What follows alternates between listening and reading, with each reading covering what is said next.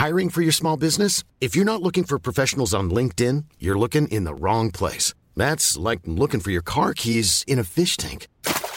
LinkedIn helps you hire professionals you can't find anywhere else, even those who aren't actively searching for a new job but might be open to the perfect role. In a given month, over 70% of LinkedIn users don't even visit other leading job sites. So start looking in the right place. With LinkedIn, you can hire professionals like a professional. Post your free job on linkedin.com slash people today.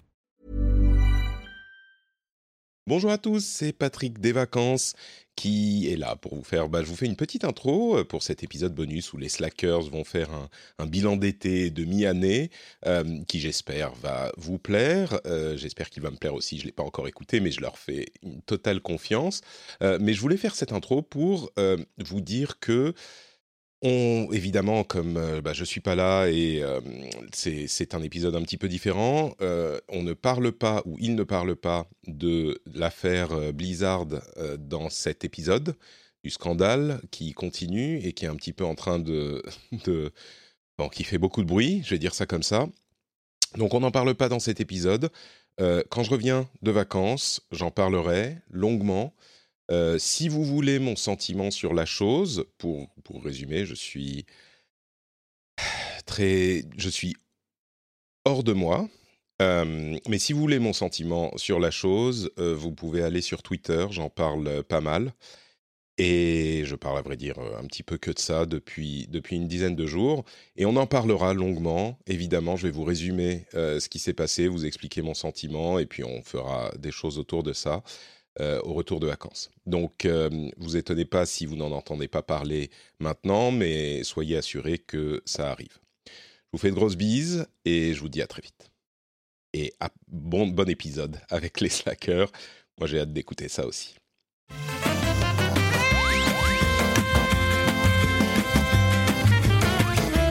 Bonjour et bienvenue dans ce rendez-vous jeu hors série. Je suis Johan et avec Cassim et Thomas, on vient aider Patrick qui lui prend un, un repos bien mérité avec sa famille.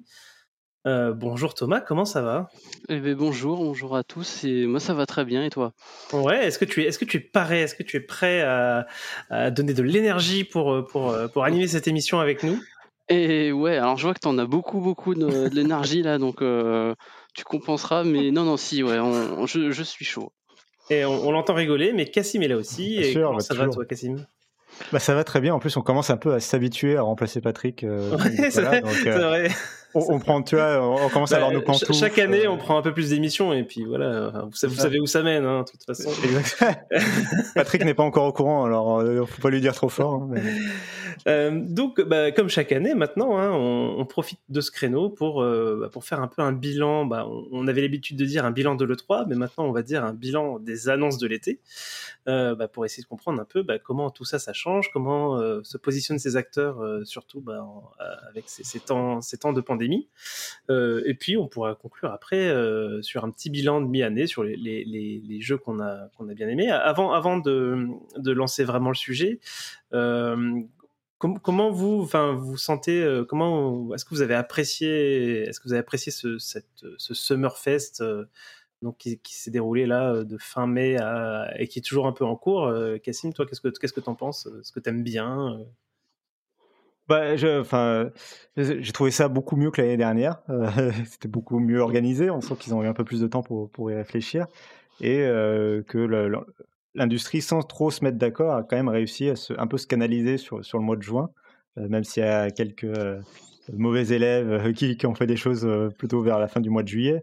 Mais globalement, voilà, ils sont tous concentrés sur le mois de juin. Peut-être que le, retour de l'E3 dont on va parler a, peut-être aidé pour justement coordonner un peu les conférences. Mais, euh, mais en tout cas, c'était bien mieux. euh, J'ai l'impression que c'était moins mieux, bien mieux pardon, que, que l'année dernière et moins ennuyeux justement. euh, et, euh, Thomas, toi, de ton côté? Euh, non, non, moi aussi, je- j'ai mieux apprécié que, que l'an dernier, c'est c'est vrai. Euh, maintenant, je. Bah, limite, euh, enfin, on, on en reparlera après, mais euh, peut-être qu'on commence un peu à voir la, la fin de. comment dire Cette semaine euh, comprimée, est-ce que je l'ai moins ou plus apprécié plutôt que toutes les conférences qu'on peut trouver un, peu étalées après et avant, d'ailleurs? Euh, bah, je suis pas sûr. Est-ce que, ce, vieux modèle de l'E3, finalement, c'était le meilleur? Mm. je sais Bah, pas. On, on va pouvoir euh, Mm. se, se reposer la question un peu euh, après, à la fin de ce, dossier-là. Moi, pour ma part, euh, bah, il y, a- il y a eu Elden Ring, donc euh, voilà, c'était génial. Euh, je sais pas ce qui s'est passé autour. hein. Sortez-moi de là. Il y a trois minutes. et Euh, c'est non, par contre, effectivement, c'était assez intense. Moi, j'ai suivi ça quand même d'assez près. J'ai- cravaché euh, à essayer de noter euh, toutes les annonces, tous les jeux, de récupérer tous les trailers. Euh, et je pense que c'était peut-être une tâche trop grande pour moi. Euh, il y avait vraiment beaucoup de choses. Donc, on, va en parler tout de suite. Euh, avant, avant de, de parler de, du coup de cet été du gaming, je sais, sais pas comment le dire en français, ce Summerfest slash E3. Euh, je voulais juste rappeler un peu bah, comment ça s'était passé l'année dernière parce que c'était c'est assez, intéressant en fait parce que la, la- l'E3 avait déjà une dynamique un peu particulière donc de- depuis assez peu peu d'années je sais plus depuis quelle année je crois que 2018 ils ont commencé à- ou peut-être 2017 ils ont commencé à, à proposer aux gens hein, normaux de, venir dans, le salon de l'E3 avant c'était réservé aux professionnels de, l'industrie. Euh, et euh, clairement, on était dans une période où le 3 se cherchait, donc on était là dans l'ex- l'explosion des, Twitchers, des YouTubers, donc euh, effectivement, euh, ils avaient essayé pas mal de choses, mais euh, concrètement, on, sentait quand même que cette 3 était en déclin, en fait, déjà avant, la, pandémie. Euh, et du coup, pour cette, version 2003, ils avaient quand même promis euh, justement une refonte en fait du concept du salon. Euh, il parlait voilà de, mettre le- l'emphase sur euh, l'interactivité avec les les visiteurs. On n'a pas eu, on, saura jamais. Enfin, en tout cas, on n'a jamais su euh, ce qu'ils avaient voulu faire. Mais euh, dé- déjà dès, cette, euh, dès, ces annonces, ces annonces de trois là, Sony avait déjà annoncé ne pas y, participer. D'ailleurs, note amusante, ils avaient dit on sera pas le 3, mais on fera des centaines d'autres petits événements aux consommateurs.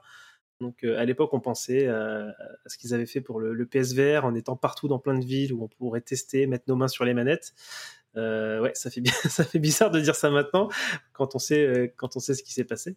Euh, en tout cas, euh, Geoff Kingley, du coup, devait participer à cette E3 euh, de 2020, donc, où il animait un, un truc, il, a, il avait un, un stage, une, une scène à lui. Ça faisait quelques années qu'il faisait ça. Il le faisait Et avec YouTube coup- notamment.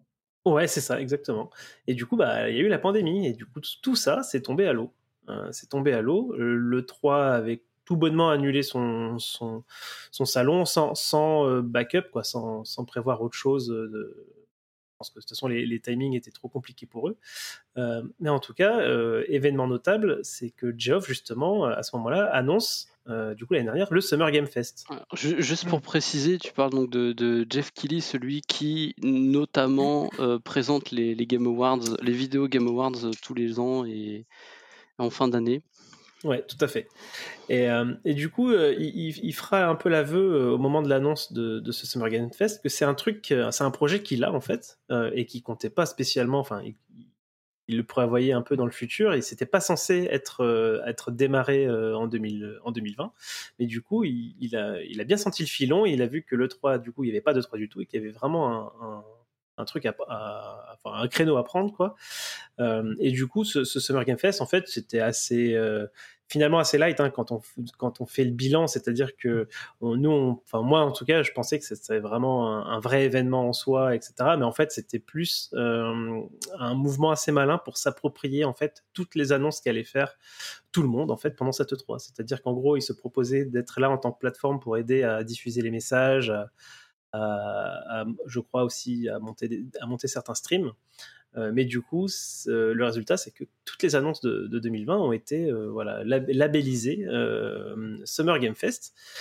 Et du coup, bah, voilà, il y a eu des, petits festivals où on pouvait télécharger des démos chez nous pour, pour jouer. Il y a eu pas mal d'annonces et ça, ça s'est déroulé sur plus de quatre mois. Et donc, on, en avait déjà parlé. Et effectivement, c'était c'était un peu compliqué hein, parce qu'on on s'ennuyait assez, assez fort quand même pendant, pendant cette période-là. En tout cas, voilà, on se retrouve un an plus tard. Et du coup, bah, c'est intéressant de faire effectivement le parallèle avec, euh, bah, avec cette année dernière. C'est que du coup, cette année, euh, le, le 3 s'est adapté à la situation euh, et propose son événement, voilà, son événement dématérialisé, donc entièrement en ligne.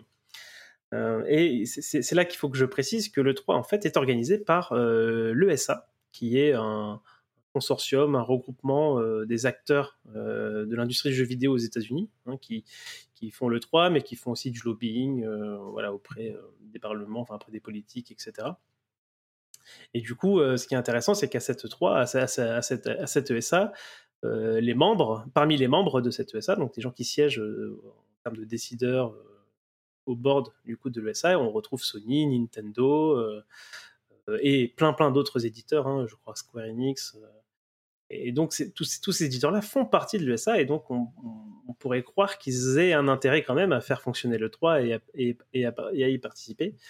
Et pour autant, bah, voilà, on, s'est rendu compte que finalement, donc on a eu quelques conférences, hein, je vais les citer. On a eu Ubisoft, euh, Microsoft Bethesda, qui maintenant n'est plus qu'une seule conférence, euh, Nintendo, le PC Gaming Show, et puis euh, Capcom, Square et Gearbox. Euh, donc euh, là, je vais, je vais commencer à, pouvoir euh, redonner un petit peu la parole hein, que j'ai que j'ai monopolisé, mais effectivement, sur ces conférences-là, on, on, a surtout un Microsoft, un Nintendo qui ont pleinement joué le jeu comme ils comme ils l'auraient fait, enfin comme ils l'ont toujours fait en fait aux E3.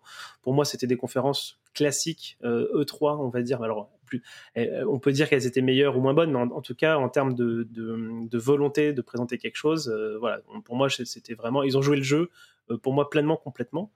je pourrais inclure Ubisoft aussi, hein, qui a peut-être eu une conférence décevante, mais il l'était plus euh, à cause de sa capacité à, fournir du contenu plutôt qu'une question de volonté. C'était vraiment, je pense qu'ils l'ont traité comme une vraie conférence aussi de leur côté. Euh, je sais pas qu'est-ce que vous avez pensé de ces trois gros là, euh, euh Cassim.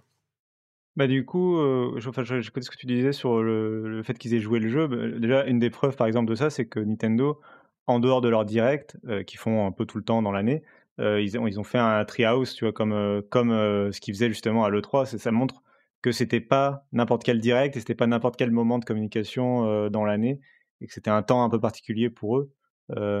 c'est pareil un peu du côté de, Xbox Bethesda, tu sens qu'ils ont fait les choses pour vraiment donner l'impression de, de refaire une conférence comme à l'époque de l'E3, même si c'était pas devant un public. tu avais quand même la scène, je suis à peu près persuadé qu'ils l'ont enregistré en plus là où ils font leur conférence habituelle de l'E3 pour voilà se, recréer un peu ce moment. Et puis même en termes d'annonce et tout, ils ont mis un peu les cartouches qu'il fallait pour mmh. essayer de faire un temps fort. après, les autres éditeurs, ils sont forcément. c'est plus difficile quand es, même pour un géant comme Ubisoft, même s'ils ont joué, ils ont, je pense, essayé de jouer le jeu. C'est plus difficile pour un géant comme Ubisoft de toujours assurer chaque année un excellent, une excellente conférence ou de mettre un maximum de choses. Euh, parce que bah, ils n'ont pas, voilà, ils ont pas des moyens de production euh, illimités et ils peuvent pas euh, mettre des jeux qui leur appartiennent pas, comme le font les constructeurs quand ils mettent des jeux éditeurs tiers. donc, donc les moyens des éditeurs sont toujours un peu plus limités. Et souvent, les conférences les plus intéressantes à l'E3, en vrai, c'est souvent les constructeurs en premier lieu, je pense. et celui qui a brillé par son absence, ça reste PlayStation, mais qui est pas non plus ultra surprenant dans la mesure où là aussi, comme le on est vraiment revenu à un E3 finalement cette année. Euh, bah, ils étaient déjà absents des E3 précédents, donc euh, c'était pas mmh. si, surprenant que ça. Bah, Sony, en fait, effectivement, ils ont. Alors, c'est pas qu'ils étaient absents les années précédentes. Alors, ils étaient absents en 2019. Effectivement, si, on prenait un peu leur présence ces dernières années, je sais pas, on va dire 2000, on va dire 2016, 2017, 2018, etc. Clairement, on voit que petit à petit ils ont, euh, ils ont retiré, on va dire, euh, ouais, des, des, des annonces. Un peu comme EA aussi. Hein. Et, EA aussi, hein, ça faisait, par contre, EA, je crois que c'est, je crois que c'est EA qui d'abord a, quitté le 3 euh, formellement parce que en fait quand on dit quitter le 3 il y a, y a deux choses. C'est que pour dans la tête des gens le 3 c'est les conférences mais il y a aussi normalement hein, quand, quand, quand, il y a un salon c'est aussi un salon avec bah, des stands euh, sur place où les journalistes peuvent venir etc qui coûtent très cher. Euh, et du coup euh, même les années où Sony n'a pas fait de conf euh, en général ils étaient quand même présents sur du coup sur ce qu'on appelle le show floor. euh, et donc, bon, là, en l'occurrence, il n'y a pas de chauffeur, donc la question ne se pose pas. Mais effectivement, Sony et EA sont plutôt dans une stratégie aujourd'hui de complètement euh, ne pas aller à l'E3 du tout, ni, euh, ni, dans le, dans le salon si ça existait, ni, ni en conférence. je ne sais pas si d'autres suivront, enfin, d'autres. Bah, voilà, c'est on a à côté, en face, on a un Microsoft qui lui plutôt est là à jouer le good guy en mode si si, on sait que les, les, gamers aiment bien le 3, on va leur faire plaisir, on va leur faire un show euh, qui va les marquer, etc. Et, enfin, force est de constater que, c'est quand même bien fait. Donc euh, c'est vrai que ça, ça, c'est marrant de voir bah, du coup ces, ces, deux gros concurrents en fait avoir ces stratégies-là euh, bah, du coup complètement différentes. Thomas, du coup toi, qu'est-ce que tu as pensé de ces, ces trois grosses différences-là alors, comme tu disais, moi je, je, je trouve qu'ils ont joué le jeu, ce qui n'est pas forcément le cas de d'autres, mais enfin, il y, aurait beaucoup à dire là-dessus. Pour, pour, revenir sur Sony et Electronic Arts, moi j'ai l'impression que ils, se détachent, parce que bon, le 3 à la base, il, faut, il faut rappeler que c'est quelque chose qui coûtait extrêmement cher. C'était chiffré presque en millions, enfin au moins en centaines de milliers de dollars pour pour y participer, pour être présent et tout ça. Et donc voilà, c'est de base c'était très cher et en plus c'était aussi un, c'était un salon qui était très professionnel, qui était axé. enfin, il y avait la partie où il y avait les annonces. C'est ce que nous, basiquement, on appelait le 3, mais ce qui se passait avant le 3 finalement. Bah, les annonces, les shows, et bon, c'est ce qui nous faisait un peu, un peu vibrer.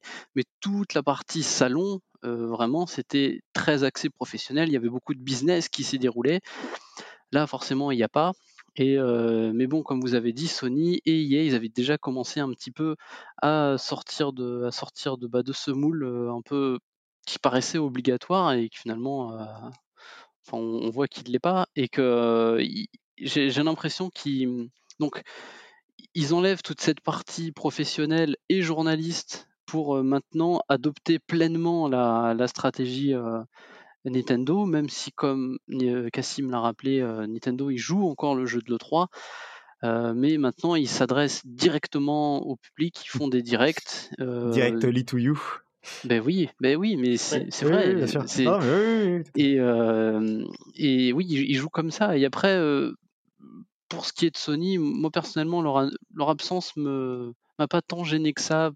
Ils, sont, ils sont dans un cadre où en fait, en admettant qu'ils aient quelque chose de lourd à annoncer, qu'ils le fassent euh, mi-juin ou qu'ils le fassent mi-août, ça sera pareil, ça va éclater. Euh, enfin voilà, tout le monde, le, monde va s'arrêter quand, euh, enfin le monde du jeu vidéo hein, va s'arrêter quand ils vont dire ah demain c'est off play, voilà, comme les Nintendo Direct de une époque, c'était un peu pareil quoi. Donc ouais, leur absence me gêne pas tant que ça. Et puis quand on voit ce qu'a fait EA la semaine dernière, oui c'était la semaine dernière je crois. Bah, tant mieux au final. Ils ont, fait quelque chose qui était, vraiment agréable à regarder, j'ai trouvé. Et donc voilà, leur absence ne me gêne pas et j'arrive à comprendre aussi ce qu'ils ont fait. Maintenant, on, donc on, la question c'était sur Microsoft, Nintendo, Ubisoft qui ont joué le jeu et tant mieux parce que ça c'était quand même agréable à regarder. Il y a deux trucs que j'aimerais noter. Sur Ubisoft, c'est une tendance. Alors je sais pas si tu comptais en parler peut-être un peu plus tard, mais euh, c'est une tendance de l'année euh, où Ubisoft, avant leur conférence, ils ont quand même dit attention, on parlera pas de ci, on parlera pas de ça, tout ça. Et c'est quelque chose qu'on voit beaucoup plus aujourd'hui parce que ces directs-là, je, dis direct, vous, vous, comprenez de quoi je parle, donc les, les directly to you, voilà, euh, les, les, conférences des, des, éditeurs et tout ça, qui nous parlent directement via une vidéo internet, ça se multiplie et comme Ubisoft cette année et comme beaucoup d'autres, même Microsoft d'ailleurs, même Sony, tout ça, même Nintendo, ils, tempèrent beaucoup maintenant. Avant, ils évitent un peu les, les shitstorms quand quand il n'y a pas les, les, grosses mmh. annonces. Et deuxième point, quand on voit ceux qui ont, on a l'impression qu'ils ont été forcés d'être là comme, alors pas Square Enix, parce que Square Enix, je trouve qu'ils. Enfin bref, peu importe, mais. Euh, bah, juste. Euh, Resident Evil, comment Ah, je... Capcom. Alors, juste, je, t'arrête là parce qu'effectivement, j'avais je, je, prévu justement, bah, on, va faire la transition. C'est que on a parlé là des, des, bons, entre guillemets, des bons élèves vis-à-vis de l'E3.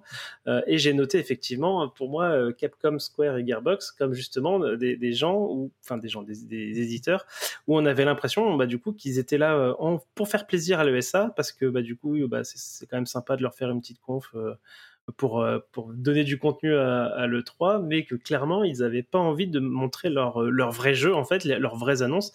Ils n'avaient pas envie de les montrer là. Donc, que ce soit pour les montrer dans des directs dédiés en dehors de l'E3 ou pour les mettre on espère, enfin moi j'espère, chez la conf d'un de Sony euh, parce que c'est une exclue, etc.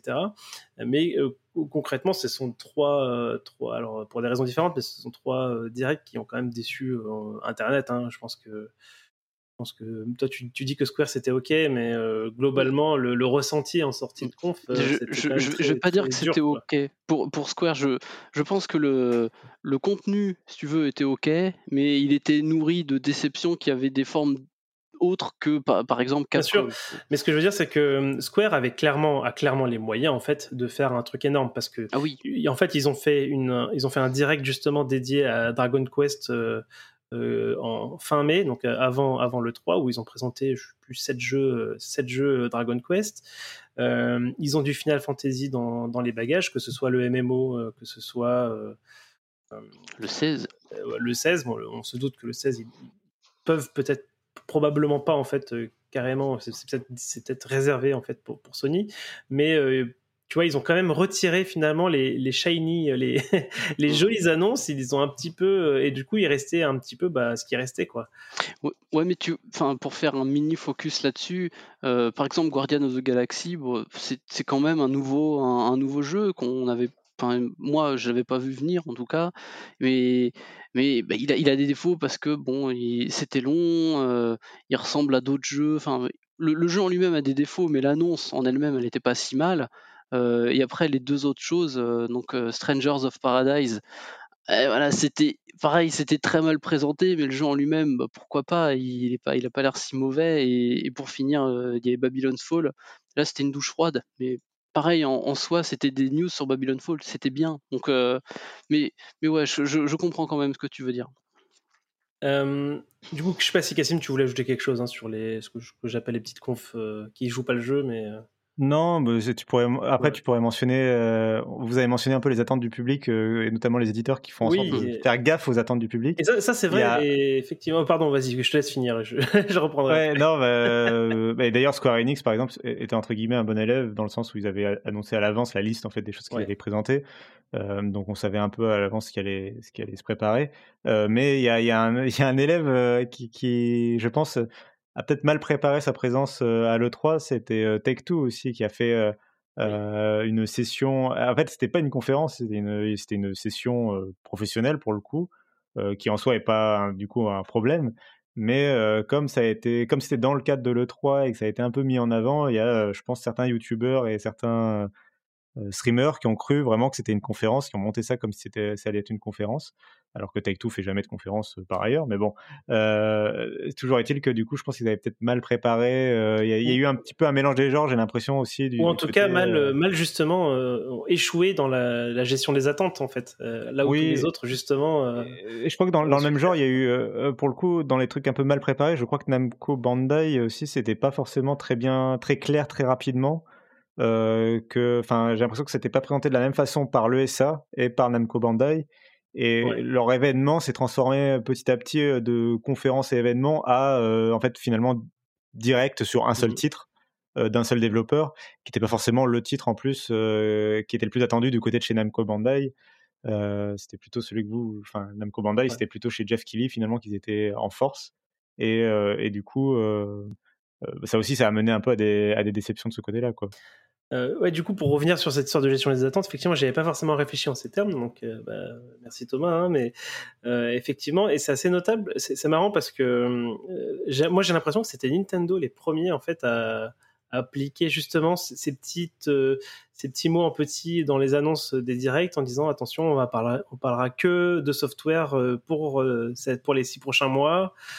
où il n'y aura pas de hardware, enfin ce genre de, petites phrases-là, moi j'ai l'impression que chez Nintendo ça fait déjà quelques années je suis d'accord. Moi, j'ai l'impression que le, le, marquant, enfin le marqueur, c'est euh, l'événement euh, Xbox de euh, de l'année dernière. Enfin, pour moi, c'est depuis 2020 qui, qui, que tous les éditeurs ont commencé à faire vraiment attention. Et pour moi, c'est l'événement de mai de Xbox qui était le premier événement next gen entre guillemets de, la Xbox, la première conférence jeux vidéo. dans laquelle ils avaient présenté que des jeux indés ou des jeux mmh.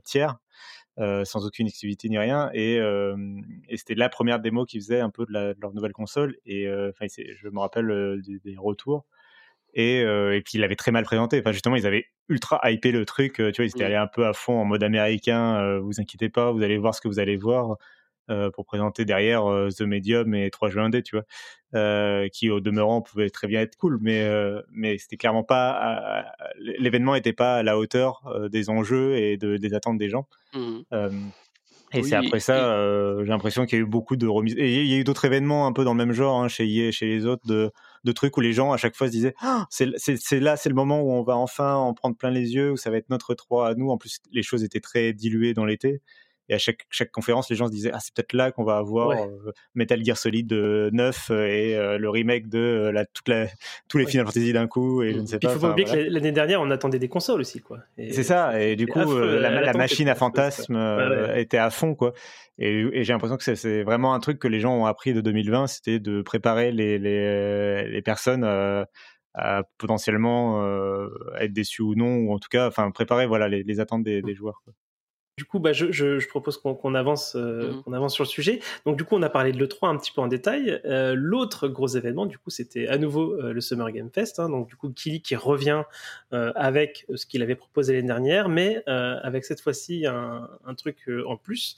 C'est une conférence assez tôt dans l'été, en fait, avant, en fait, avant tout le monde quasiment. Et que je trouve que c'était très malin euh, et très astucieux d'avoir positionné, on va dire, ce live-là à, ce moment-là, euh, parce qu'effectivement, bah, euh, là, du coup, tout le monde, enfin, moi, j'ai vu pas mal d'articles en parler de ce truc-là, comme si ça faisait partie de l'E3, et du coup, ça, ça participait en fait à son appropriation, on va dire, de, de bah, carrément du nom de l'E3 presque. et du coup, bah, il a fait sa conf avec, bah, mine de rien, enfin, pas mal de jeux, mais surtout des très grosses cartouches euh, qui, qui, en, qui feront date. Euh, je pense évidemment en toute objectivité. en toute objectivité Elden Ring. Non mais enfin je enfin oui en, toute objectivité d'ailleurs euh, Elden Ring enfin c'est c'était pas c'était vraiment pas rien quoi. C'était vraiment un énorme une énorme attente. Je sais plus à quel événement il avait été nommé élu entre guillemets. Bah, au Game Awards. c'était Game Awards euh, Ou est-ce qu'il avait fini dans la, la prison des joueurs pour avoir mentionné Elden Ring sans, sans montrer des images mais au-delà, au-delà d'Elden Ring, il a aussi réussi à décrocher, euh, même si c'est pas forcément des gros titres, euh, deux jeux de chez Sony, donc euh, Death Stranding, Director's Cut, et un jeu indé. Alors j'ai Shikori, j'ai oublié le nom, je suis désolé. Oui, qui est un excellent jeu en plus. Ouais, en plus, qui, voilà, qui, est bien, qui, est, dans ma liste et qu'il faut que je fasse, je crois. Mais, mais en tout cas, en tout cas, enfin, bon, autant ben, le, le, le, jeu, le Shikori, c'est forcément c'est un tout petit truc, mais je trouve que c'est assez notable de, voir, de voir Sony en fait se pointer là et pas et, pas ailleurs quoi, tu vois. Et, euh, je pense que si Sony avait voulu faire un, un petit euh, direct sympa pour le 3 avec bah, justement ce type de titre là, donc les, les director's cut, les, des, jeux indés qui poussent euh, par leur via leur éditeur, enfin ouais, via leur mmh. travail d'éditeur ou ou même quelques jeux VR tu vois, enfin, ils auraient pu faire un tout petit direct euh, dans le 3, mais non, c'est chez Kili qui, vont pour, euh, pour montrer quelque chose. y compris, donc du coup, il y a aussi bah, du, y a, Ubisoft qui est présent alors qu'ils ont une conf 3, mais qui sont déjà là du coup chez Kili pour présenter un peu de, de, Far Cry, de Far Cry 6. Et on a du coup j'ai oublié leur nom, Gearbox, qui vont présenter en avant-première, du coup en world premiere, euh, mm. le prochain Borderlands, euh, alors je sais pas si c'est un Borderlands, c'est Wonderlands quelque chose, mais j'ai l'impression que c'est quand même euh, un Borderlands spin-off quoi. oui. Et, du coup, et du coup, ça, bah, voilà, moi j'ai l'impression que qu'il y a un succès quand même de Kili sur ce coup-là à, récupérer, voilà, à gratter des choses à le 3.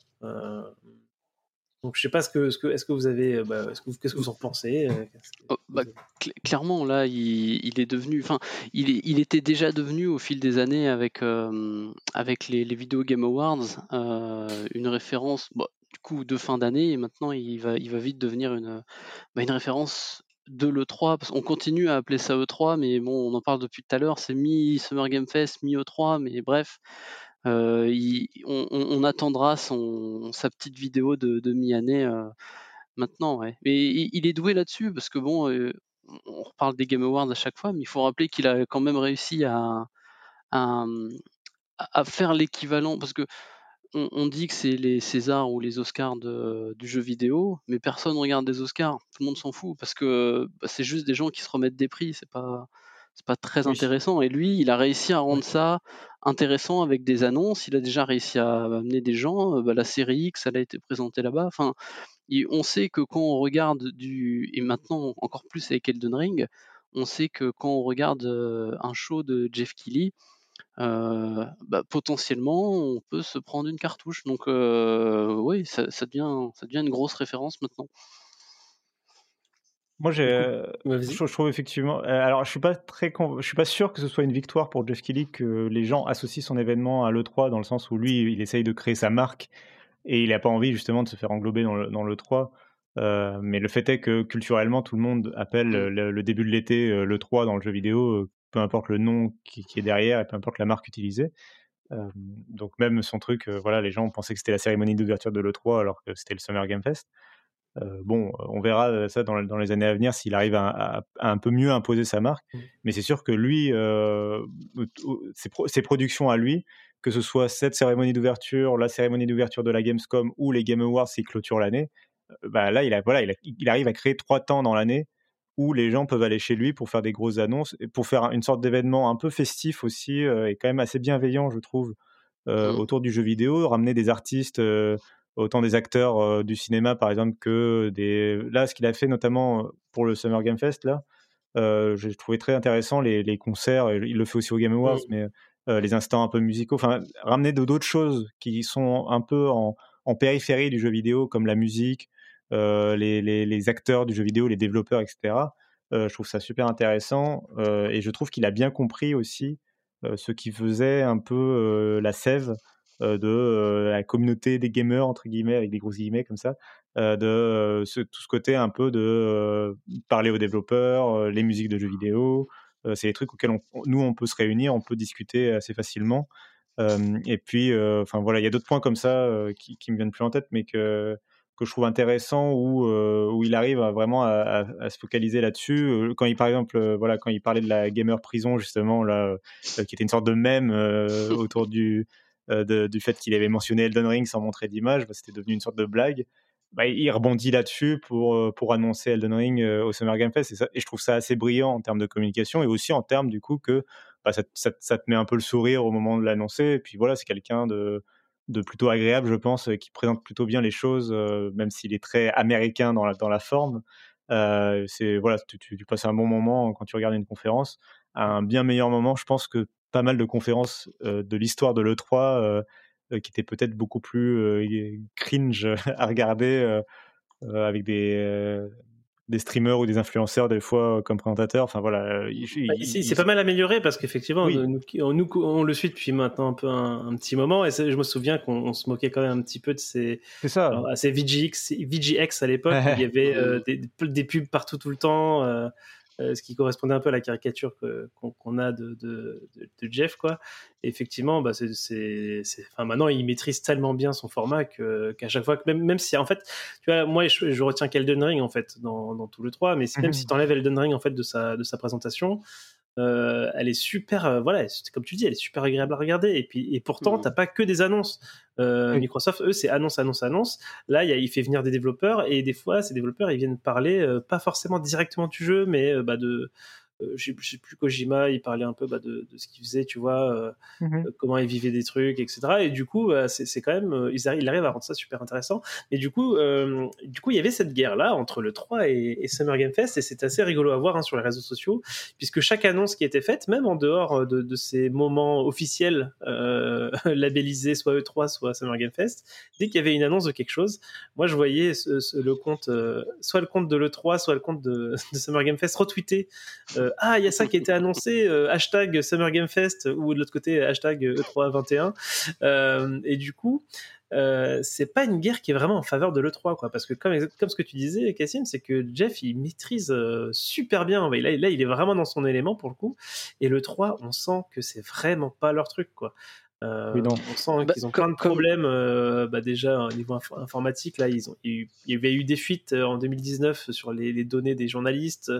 Euh, et là encore, cette fois-ci, euh, il y avait encore eu des petits problèmes, bien moins, bien moins graves, mais on pouvait encore retrouver des, des, numéros de téléphone. Tu, tu tournes, en fait, tu tournes autour, mais enfin, le, résumé de tout ça, c'est surtout que, en gros, toute l'industrie déteste le SA et le, le 3, quoi, en fait. Mais en fait, c'est ça qui est étonnant parce que l'industrie fait partie de l'ESA. Oui, quoi. Alors, sûr, pourquoi c'est vraiment, enfin, moi, ça, j'ai l'impression de, de, louper quelque chose, quoi. Et un truc que je comprends pas. Ou est-ce que tout le monde essaie de se désengager plus ou moins là?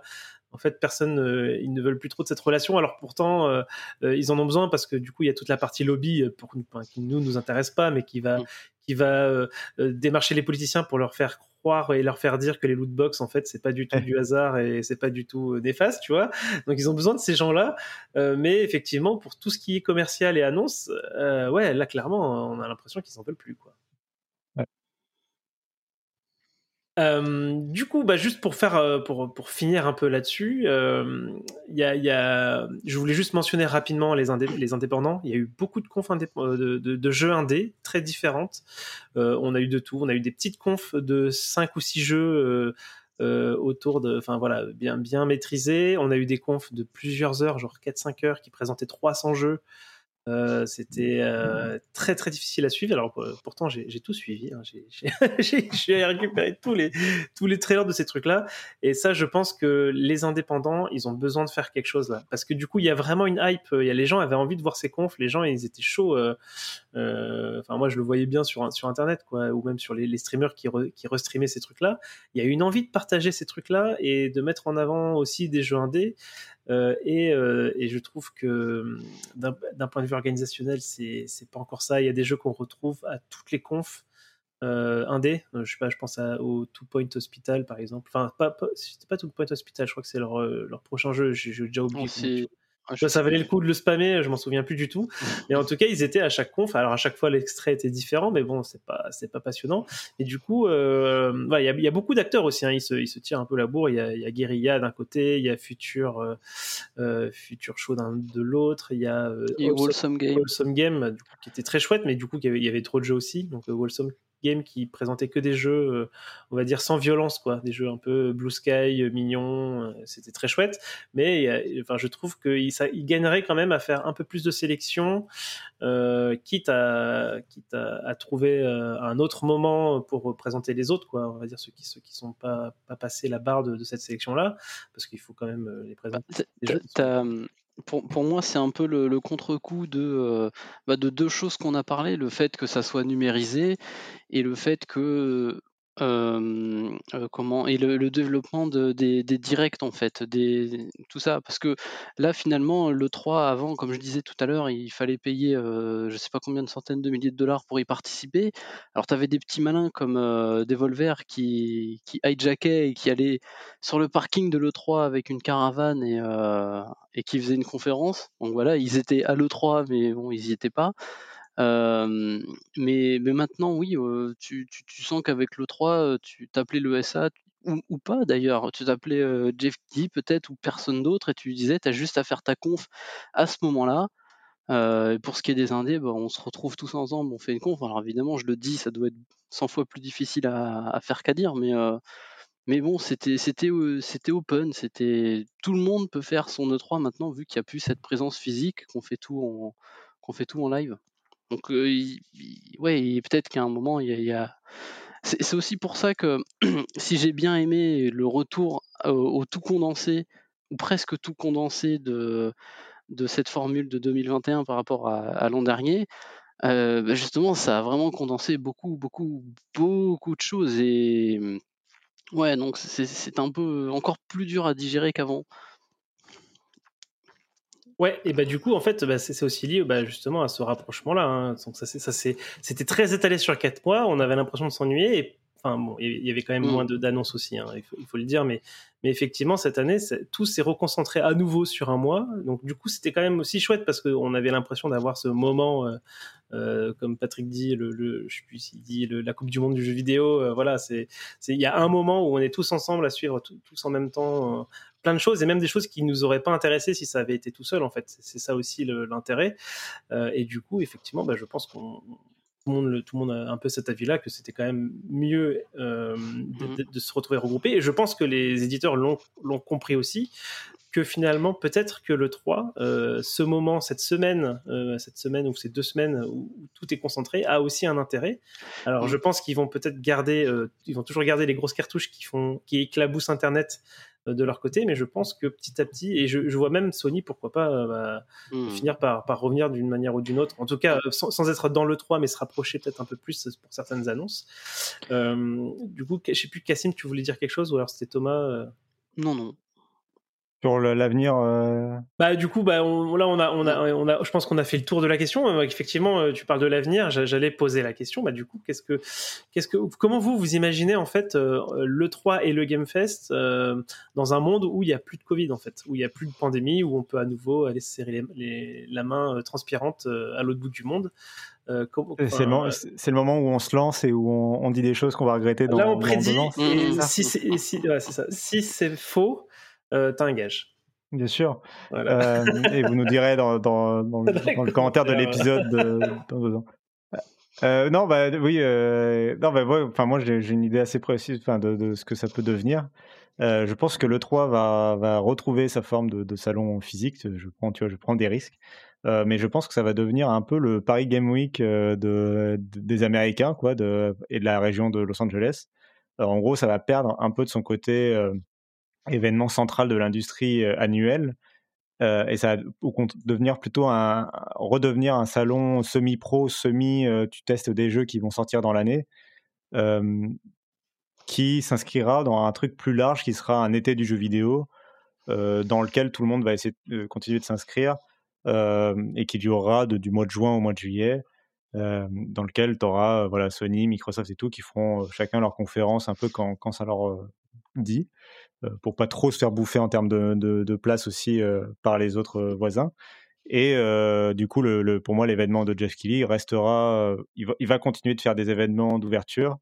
Et je pense qu'il va réussir à convaincre tous ceux qui n'ont pas de, de conférence, et notamment euh, ceux qui font des jeux services. Euh, ça reste euh, un de ces gros, gros points d'a- d'alimentation, on va dire, euh, à Jeff Keighley. Euh, tous ces événements, à chaque fois, que ce soit Game Awards ou Gamescom ou, ou Summer Game Fest, à chaque fois, tu as Fall Guys, tu as Among Us, tu as le dernier jeu à la mode euh, des streamers qui vient annoncer sa nouvelle saison, euh, son, nouvel événement, événement crossover, tu vois, euh, il, y sera. Et c'est des, des jeux qui n'ont pas les moyens d'avoir leur propre conférence ou de pas briller. Ils peuvent pas briller comme ça dans leur propre événement. Et donc, ils seront chez, euh, chez Jeff Keighley, je pense. euh, et donc, il va garder un peu cette, euh, cette marque premium, mais pas, mais voilà, développeurs indépendants et ou éditeurs tiers qui n'ont pas leur propre conférence. Donc, par exemple, un Tech2, par exemple, s'ils doivent annoncer, je sais pas, le nouvel XCOM, bah, ils pourront l'annoncer chez Jeff Keighley. Tous ces jeux, voilà, qui sont pas forcément peut-être le prochain Hitman, qui sont des, gros, qui peuvent être des gros jeux, mais qui sont pas les jeux de EA, de de Microsoft, de Nintendo, de Sony, etc. quoi. Alors, avant, de te, te poser une question sur du coup ta, ta vision, cette, cette vision que tu viens de, de décrire, euh, je voulais juste rappeler qu'il y a quelque chose qui s'est passé aussi là, pendant cette pandémie, c'est que euh, le cloud euh, a trouvé un usage euh, euh, particulier euh, qui est de justement permettre aux journalistes euh, de tester des jeux euh, à distance euh, avec Mhm. des, des technologies qui fonctionnent euh, d'après eux euh, plutôt très bien. Euh, du coup, la question que je te, que je te pose, c'est est-ce que selon toi, on, on va continuer à envoyer euh, tout le, enfin, genre, c'est la, c'est la moitié des journalistes fr- français euh, euh, de jeux vidéo euh, à, à Los Angeles, quoi. Non, moi je pense pas. Non, mais c'est pour ça que je disais que l'événement va, pour moi, de- va devenir une sorte de Paris Games Week. C'est aussi le côté, ça va plus être un truc festif de, de réunion des gens et un peu des professionnels, mais ce sera pas un événement. euh, pour moi, il va perdre le côté un peu international.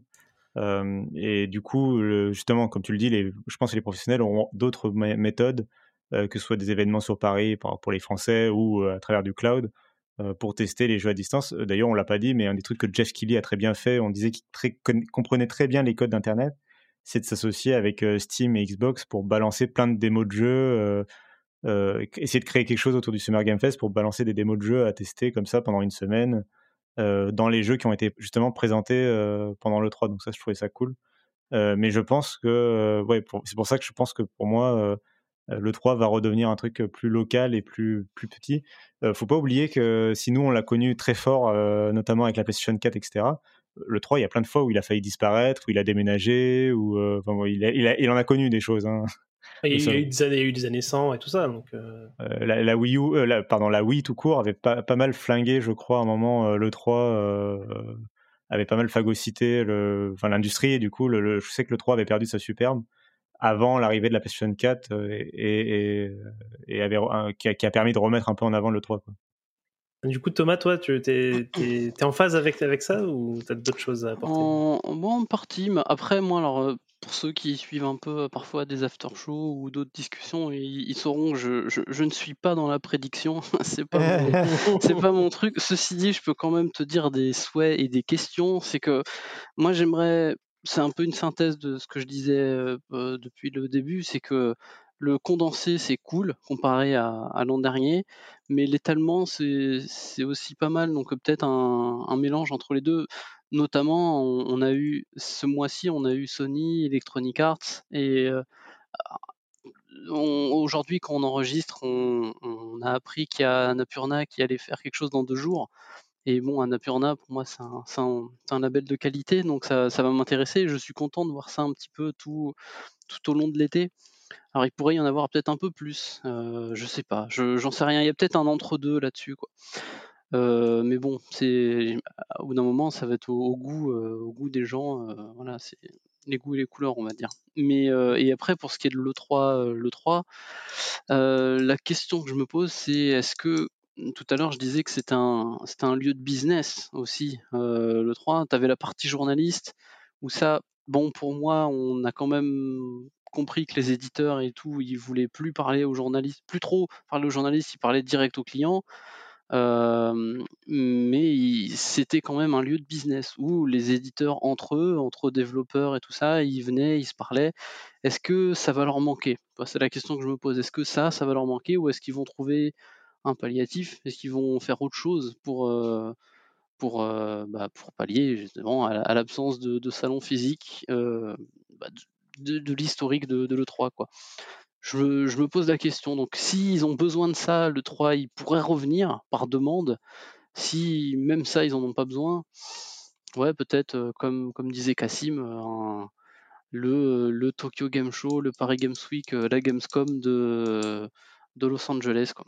Ouais, bah, je, suis, je, suis, très triste. Je suis très triste parce que moi, en fait, je, voilà, je me suis rendu compte que bah, ce que j'aimais en fait avec le 3, c'était justement de suivre euh, bah, mes, mes journalistes préférés, quoi. Enfin, que ce soit ceux euh, parfois de jeuxvideo.com, euh, ceux de, Gamecult ou de Gameblog, euh, avec qui on peut avoir des fois des affinités de goût qu'on trouve sympa, de les voir en mode reportage sur Los Angeles avec bah, les, débriefs, que ce soit des conférences, le débrief des journées, parce que du coup ces, ces gens-là vont tester des jeux toute la journée pendant qu'eux ils ont pas le temps de voir les conférences. Enfin, ils ont ils ont plein de choses à faire et du coup il y a, y a cette un peu cette cette idée de bah on débriefe toute la journée, t'as joué à quoi, t'as joué à quoi, et puis en fait j'adorais j'adorais vraiment suivre ça. Et même les années où il n'y avait pas des grosses annonces et où on pouvait dire que c'était et eh ben moi je prenais vraiment un super plaisir à, suivre ça comme ça.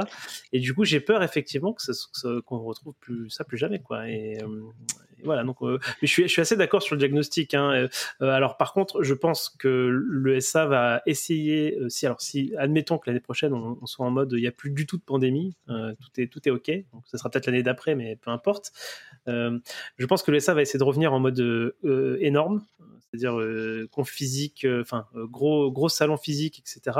Ils vont pas récupérer la partie conf. Ça, enfin de toute façon, les confs officiellement, elles n'étaient déjà pas à le 3 en fait à proprement parler. Mais je pense que les gens ont envie quand même de ressortir de chez eux, d'aller à ce genre d'événement là. Euh, et je pense que les éditeurs vont mettre encore à nouveau le paquet sur les, sur les, stands. On aura à nouveau les stands de Nintendo complètement euh, incroyables à chaque fois qu'ils font, euh, qu'ils font un stand sur un jeu. Donc normalement le prochain, ça devrait être celui de, du prochain Zelda. Enfin, donc il y a quand même, je pense que le 3 a encore des atouts parce que du coup, si on disait qu'ils avaient perdu, qu'ils sont en train de perdre face à Geoff Keighley qui lui maîtrise la partie internet, pour le coup la partie bah, grand salon et puis surtout renom, ils ont encore, je pense, des atouts et je pense qu'ils vont tenter en tout cas. Je sais pas si ça va marcher, mais je, je suis assez sûr qu'ils vont tenter de repartir vraiment en mode parce que ce qui s'est passé entre temps, c'est que le jeu vidéo a, pris énormément d'importance, quoi. Plus qu'avant, les, les, consoles se vendent encore mieux qu'avant, les jeux se vendent encore mieux qu'avant. Donc je pense qu'il y a moyen pour le SA de revenir sur. alors du coup, comme je disais, ils récupéreront pas tout, mais pour redevenir un truc important où les journalistes viennent en masse du monde entier pour essayer des jeux, où il y a du gros business qui se joue derrière, et, où effectivement le SA est mis en avant. Donc, donc voilà, voilà ce que je pense du futur de l'E3. Et bon, j'espère que l'année prochaine, on sera dans une situation où, où ça peut se, réaliser. J'en suis pas, je couperai pas, je mettrai pas ma main à couper.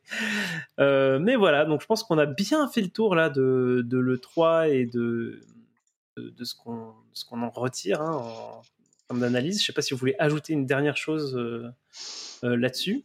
Non, non. Non, je crois qu'on Très bien. Alors, ça me donne l'occasion de jeter Cassim sous le bus et lui dire de nous parler du Patreon.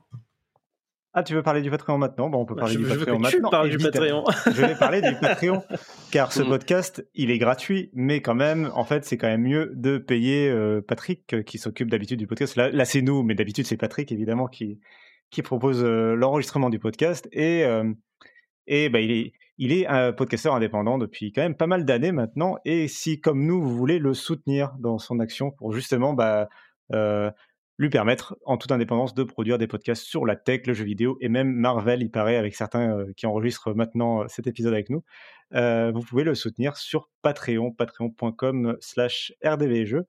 c'est une plateforme qui permet de donner 1, 2, 4, 5, 20, 30, 60, 2000 euros par épisode euh, si vous êtes l'heureux euh, personne, l'heureuse personne qui donne 2000 euros pour par chaque épisode, contactez-le immédiatement. Euh, voilà.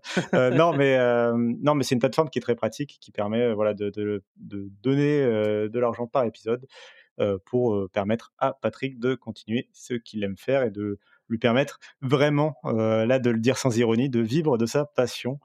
Euh, donc, euh, donc c'est assez beau comme, euh, comme métier et que c'est une belle plateforme qui permet en plus d'avoir accès à pas mal d'avantages, notamment pas se taper de publicité et pas se taper ce message, que je fais très très bien et de d'accéder aux parties privées du Discord où on parle de jeux vidéo tout le temps.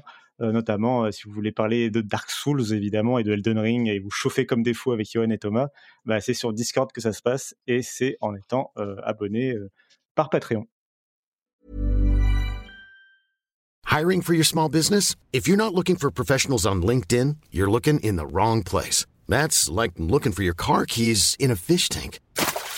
LinkedIn helps you hire professionals you can't find anywhere else, even those who aren't actively searching for a new job but might be open to the perfect role. In a given month, over 70% of LinkedIn users don't even visit other leading job sites. So start looking in the right place. With LinkedIn, you can hire professionals like a professional. Post your free job on linkedin.com slash people today.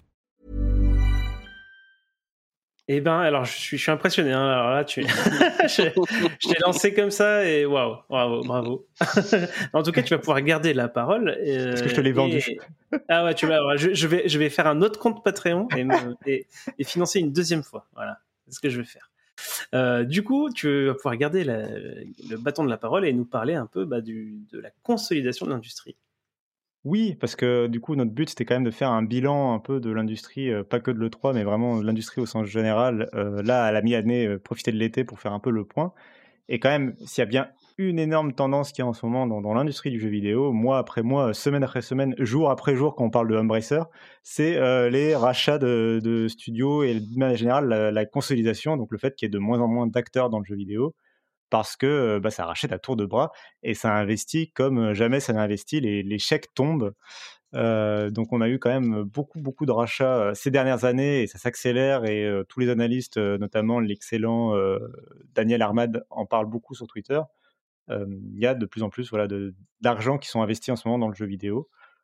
par beaucoup d'acteurs. on a par exemple en premier lieu des, des, fabricants, les constructeurs historiques que sont Sony, Microsoft ou Nintendo qui consolident leurs leur partenaires, en fait, qui rachètent leurs partenaires pour être sûrs qu'ils vont pouvoir continuer à produire des jeux pour leur console. C'est notamment le cas de Next Level Games, qui était un studio de développement qui faisait Luigi's Mansion de mémoire. qui a été racheté par, Nintendo. Donc, c'est ce qu'on appelle des second parties. C'est des studios externes, indépendants, mais qui développent exclusivement pour ta plateforme. Donc, en l'occurrence, Next Level Games, voilà, ils, ils, faisaient des exclusivités pour Nintendo, pour la Switch. Bah, Nintendo vient les racheter, comme ça, ça devient mmh. un studio interne. Et tu es sûr qu'à vie, ils, ils, pourront continuer à produire des jeux pour ta console. C'est pareil chez Sony qui rachète Housemarks, donc les développeurs de Returnal. Returnal.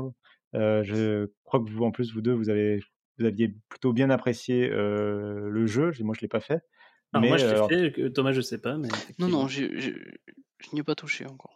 Euh, et du coup, euh, je sais, en tout cas, je sais qu'il a marqué ce début d'année. Euh, d'ailleurs, je pense qu'on pourra peut-être en reparler plus tard. Mais, mais il, a, il, a, beaucoup marqué et Housemark, c'était un peu leur épisode d'envol.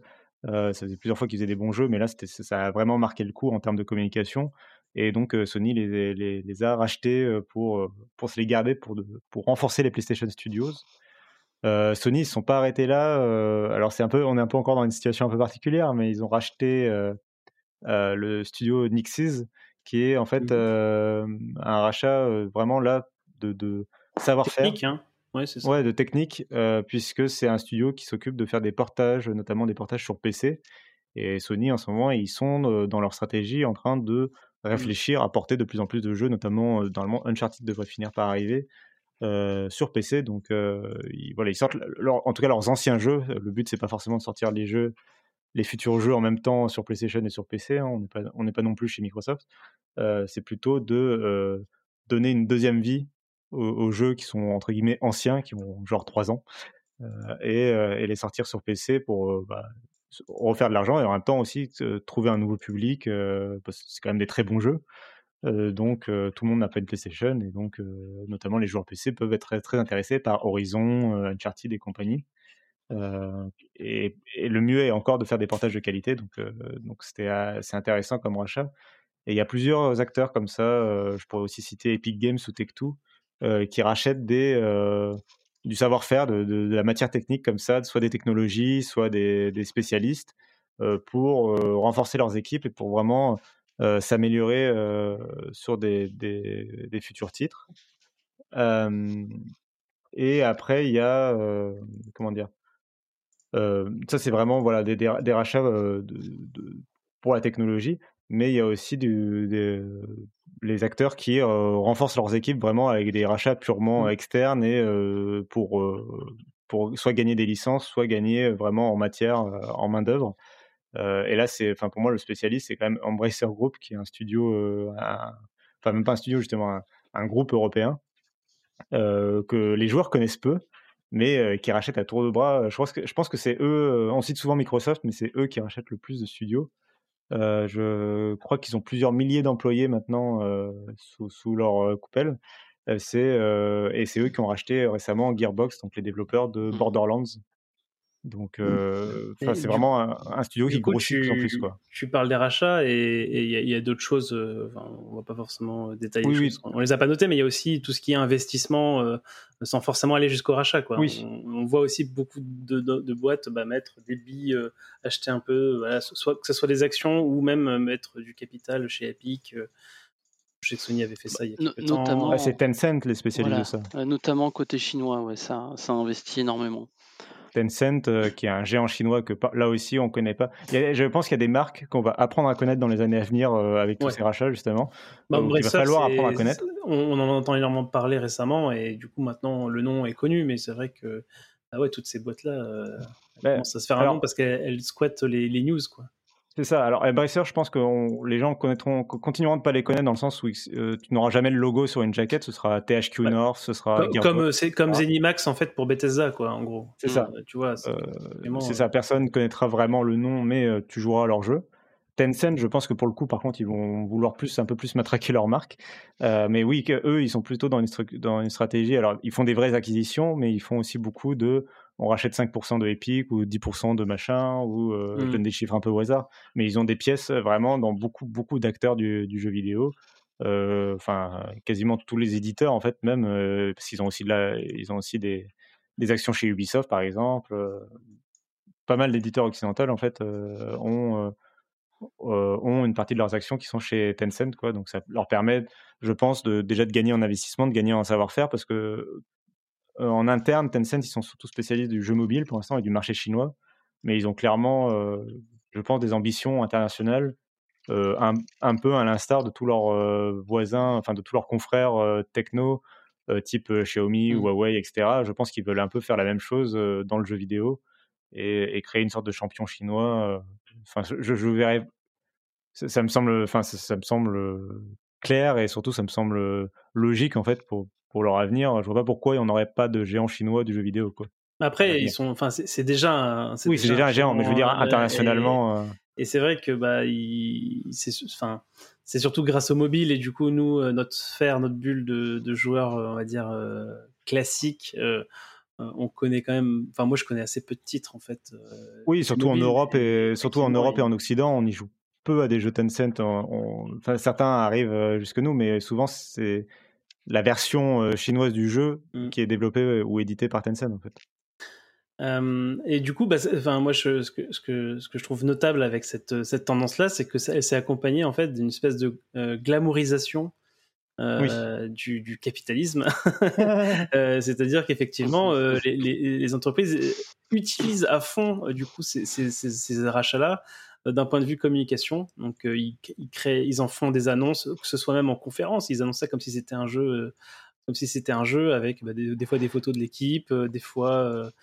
Euh, des fois même pas, des fois c'est juste le logo euh, et, et je trouve ça, je trouve ça assez, assez marrant. Enfin, je sais pas si marrant c'est le mot, mais c'est assez incroyable. Ça, il me semble que c'est vraiment surtout orienté autour de bah, justement de Microsoft et Sony qui se font.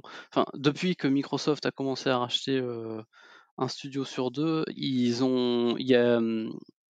Enfin, il y, a- eu cette bataille, cette pré-bataille de d'exclus au final et de bah c'est ouais voilà il y, a- il y a un peu ça. Il- il- chacun essaye de montrer bah nous euh, c'est nous qui avons le plus gros backlog au final et euh, donc ils essayent de, de de, de, de montrer ça, mais vraiment euh, plus que, plus que beaucoup d'autres, parce que tu, tu l'as pas cité, mais euh, cette année, tu as, Electronic Arts, par exemple, qui a, qui a fait beaucoup de rachats. Euh, Enfin, beaucoup, non, pas beaucoup. Bon, allez, trois, je crois qu'il y en a trois majeurs, et chacun dépasse le milliard euh, dans le rachat. Euh, ils avaient racheté alors, deux trucs mobiles. Euh, il y en a un, c'était Glue Mobile, c'est un truc qui, qui fait des jeux genre euh, avec les Kardashians et tout. Enfin, bref, ça, Mhm. ça nous cible pas beaucoup. Euh, L'autre, c'était celui qui faisait un, quelque chose de golf. Je, Playdemic. euh, bah, voilà, Ouais, ça. Playdemic. Et, et en dernier, bon, bah, ils ont, ils ont racheté euh, Codemaster là, il y a pas longtemps. Mais donc eux, tu vois, il il- il y avait pas trop, euh, il y avait pas trop ce côté. Bon, voilà, ils ont pas fait de direct pour dire voilà, on a racheté euh, deux trucs mobiles, machin. Ça, ça ils le font pas trop. Euh, on peut, on peut noter aussi Blizzard cette année qui avait avant de, enfin bref, ils avaient, ils avaient, euh, pour rester dans le sujet, ils avaient racheté Vicarious Vision et pareil, c'est, c'est, c'était de la consolidation pour eux aussi. Mais ils ont pas, ils ont, ils ont pas attendu un, une BlizzCon pour, euh, pour, pour le présenter. Donc euh, la- partie démonstration, il me semble que c'est vraiment beaucoup Microsoft et, et Sony qui sont justement dans cette guerre commerciale euh, en ce moment. Ouais. Et puis Oui, comme bah, tu l'avais dit, ils ont besoin, ils ont besoin de justifier d'un catalogue en fait. Et du coup, et effectivement, tu disais que c'était lancé par euh, par Microsoft. Et en fait, euh, on se souvient, hein, Microsoft avait du mal à, à sortir des jeux. Et du coup, ils se sont retrouvés peut-être dans une situation où ils se sont dit bon, ben, on va quand même dire qu'on a fondé cinq studios, qu'on a mis le- des, des vétérans par-ci par-là, etc. Ils se sont peut-être rendus compte que ces annonces-là avaient eu un effet bénéfique en fait euh, sur bah, l'appréciation de la marque. Euh, je veux dire, à chaque fois qu'on parle euh, bah, de la guéguerre, euh, de la guéguerre des consoles, machin, dès que dès que tu critiques un petit peu, je sais pas, le, le catalogue euh, de Microsoft, bah, tu as forcément une armée de gens qui est là, non, mais tu vas voir, euh, Mhm. ils ont euh, ils ont 12 studios là qui ont rien sorti depuis 5 ans, donc forcément ça va finir par sortir, ça va être des trucs énormes, etc. Et enfin, sans parler de guéguerre, c'est que ça, ça- c'est dans la tête des gens, quoi. Quand tu achètes la console, tu te dis, ouais, bah, ils, ont, ils sont en train de faire des trucs, quoi, et ils ont Mm. confiance un peu. Et, et Sony, c'est pareil, hein. So- Sony, du coup, quand, quand ils fondent des studios studio quand ils quand ils rachètent Blue Box, clairement, quand ils rachètent Blue Box, oui. Enfin, euh, d'ailleurs, je dis ça, on ne sait pas encore s'ils les ont rachetés ou pas. C'est Blue Point euh, dont tu parles et oui, on sait pas Alors, oh là là. Blue Box, c'est. Alors, on va pas parler de Blue Box. Pardon. Non, non, non, on va parler de Bluepoint. Mais ce que je veux dire, c'est que s'ils annoncent, donc je vais, je vais dire conditionnel, s'ils annoncent demain qu'ils achètent Bluepoint, ils ont même pas besoin de l'accompagner d'une annonce de jeu parce que les gens vont se mettre à rêver et faire ah bah oui, bah je vais acheter ma PS5 comme ça j'aurai un mm. remake de Metal Gear Solid, enfin tu vois, euh, ou peu importe quoi. Mais du coup, effectivement, euh, il y, a cet enjeu de catalogue là et, euh, c'est marrant que tu, tu, mentionnais EA, mais EA aussi a un enjeu de catalogue parce que maintenant on a des acteurs qui vont avoir leur console entre guillemets console dans le cloud ou en tout cas leur catalogue de jeux dans le cloud, et il va falloir s'abonner euh, à EA. Et donc, s'ils si, veulent que les gens s'abonnent, il va falloir effectivement sortir des exclusivités, des gros jeux solo, des, euh, des jeux en fait variés, hein, que ce soit des services, des solos, du multi classique, etc. Et donc, du coup, on, sent effectivement que les acteurs qui, qui ont cette vision-là euh, commencent à préparer cette, cette bagarre hein, qui a déjà commencé et, et, et dont Microsoft, on va dire, on va dire mène en tout cas d'un point de vue euh, image pour le moment avec son Game Pass euh, slash euh, xCloud. Mais mmh. effectivement, du coup, bah, ouais, on observe un peu tout ce, tout ce petit beau monde se concentrer, se racheter les uns les autres. Et bah, bah, moi, personnellement, bah, moi, ça me fait pas plaisir. Alors, euh, je le vis un peu comme, euh, voilà, comme du divertissement quand, quand effectivement, quand c'est des, des, gros coups de com côté Microsoft et côté euh, Sony. Donc, je, je suis moi-même un peu victime de cette glamorisation dont je parlais tout à l'heure. Mais effectivement, derrière, moi, c'est pas spécialement un avenir qui me fait envie. Je pense quand même qu'on en tant que joueur, c'est quand même plus sympa d'avoir, on va dire, une diversité un peu plus prononcée d'acteurs. Bon, pour l'instant, on n'en est pas encore dans le cas où il y a que trois, trois personnes, mais, mais euh, on le sait, euh, toutes les industries qui ont ce, ce mouvement-là finissent euh, euh, finissent par euh, se, concentrer. Et puis en plus, à la fin, c'est Disney qui rachète tout le monde de toute façon. Mmh. Bah, là, justement, on parlait de Tencent tout à l'heure. Euh, je suis pas sûr que Disney ils arriveront à, racheter ça, mais parce que il y a un chiffre qui était tombé il y a très peu et j'ai essayé de le retrouver. Alors, bon, je l'ai retrouvé. Et c'est Tencent investi dans un studio gaming, donc investi, hein, par rachète, mais au moins ils mettent des billes dedans tous les 3,8 jours en moyenne.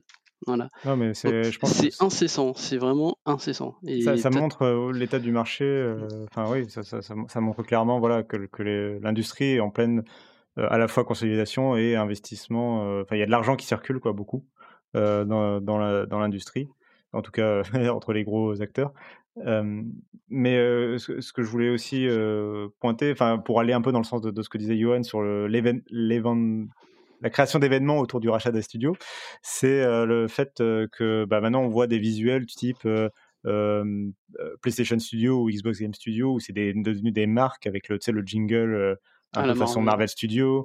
et euh, quand, quand, ils font un rachat, justement, tu vois, tu as toujours ce, visuel avec euh, le logo de la marque et le logo du studio. Et c'est genre la famille. Smash. Ça me fait penser à Smash. Oui, mais ils ajoutent un personnage. Tu as, as, la grande fresque et puis tu rajoutes le personnage au milieu. Et bah, non, mais c'est ça. c'est totalement ça. Et les, les, fans de, en particulier les fans de Xbox, on va pas le cacher, euh, sur Twitter, oui, te, vont te balancer des, screen, des images, tu sais, de avec tous les logos des studios comme une sorte de galaxie de, studios en disant regardez tous nos studios c'est incroyable voilà.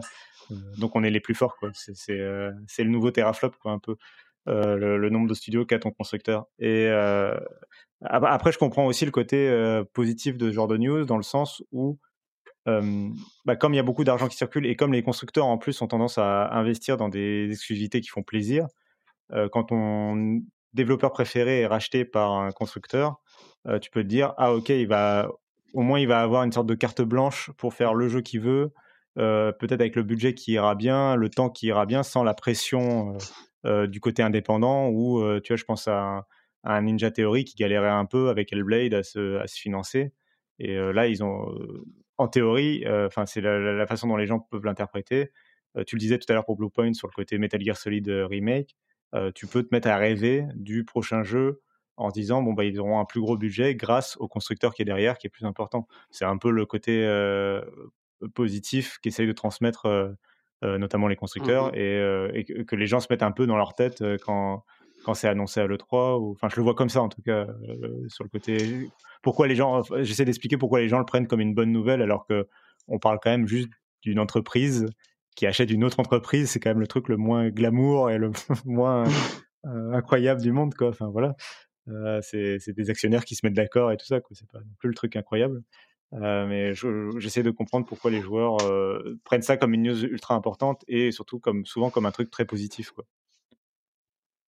Puis on, on, en a, je, ne sais plus si ça a déjà été mentionné dans l'émission, mais il y a, y a, cette, cette idée du, j'ai déjà oublié le nom, le métavers là, le, ce fameux, cet idéal, on va dire pour un éditeur d'avoir un endroit où se mélangent toutes ces IP euh, où se mélangent les boutiques et puis les différents jeux. Et donc, effectivement, euh, ouais, y a, je, je, comprends aussi euh, l'excitation qu'il peut y avoir de, bah, de, de, se retrouver avec potentiellement aussi un multivers de, voilà, de tel, tel éditeur qui possède plein d'IP cool et oui, ils vont peut-être pouvoir interagir à un moment ou un autre d'une manière ou d'une autre, bah, etc. Ne serait-ce que ça, tu me fais penser à, par exemple, le rachat de c'était Bethesda, du coup, où les gens se mettaient à rêver d'un Fallout New Vegas 2 parce que mmh. Xbox possède à la fois Bethesda et euh, Obsidian.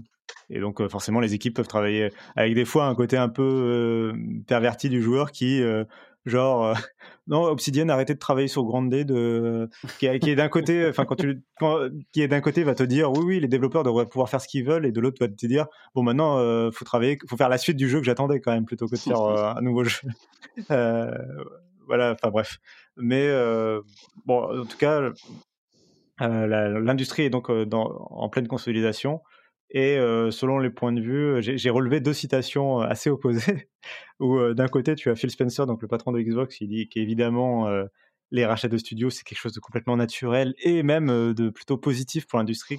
Que ça montre qu'elle est en bonne santé parce que mmh. l'argent circule et parce que quand tu crées une entreprise, un studio de développement, bah, in fine, ton objectif parfois, c'est de vouloir te faire racheter donc c'est positif que ça se fasse racheter et que tout, aille, tout va bien dans le meilleur des mondes. lui, il n'est pas dire, vu que c'est lui qui rachète, c'est un peu le loup qui t'explique qu'il faut quand même réguler la population des moutons. Voilà, exactement.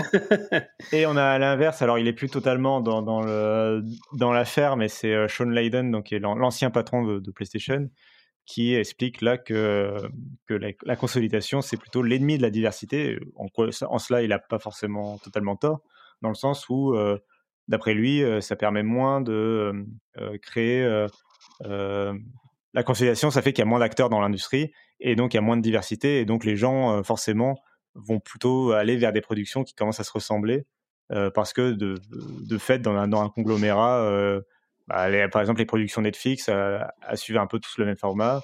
Demain, peut-être que les productions Xbox vont commencer à tout suivre le même format, les productions PlayStation, etc.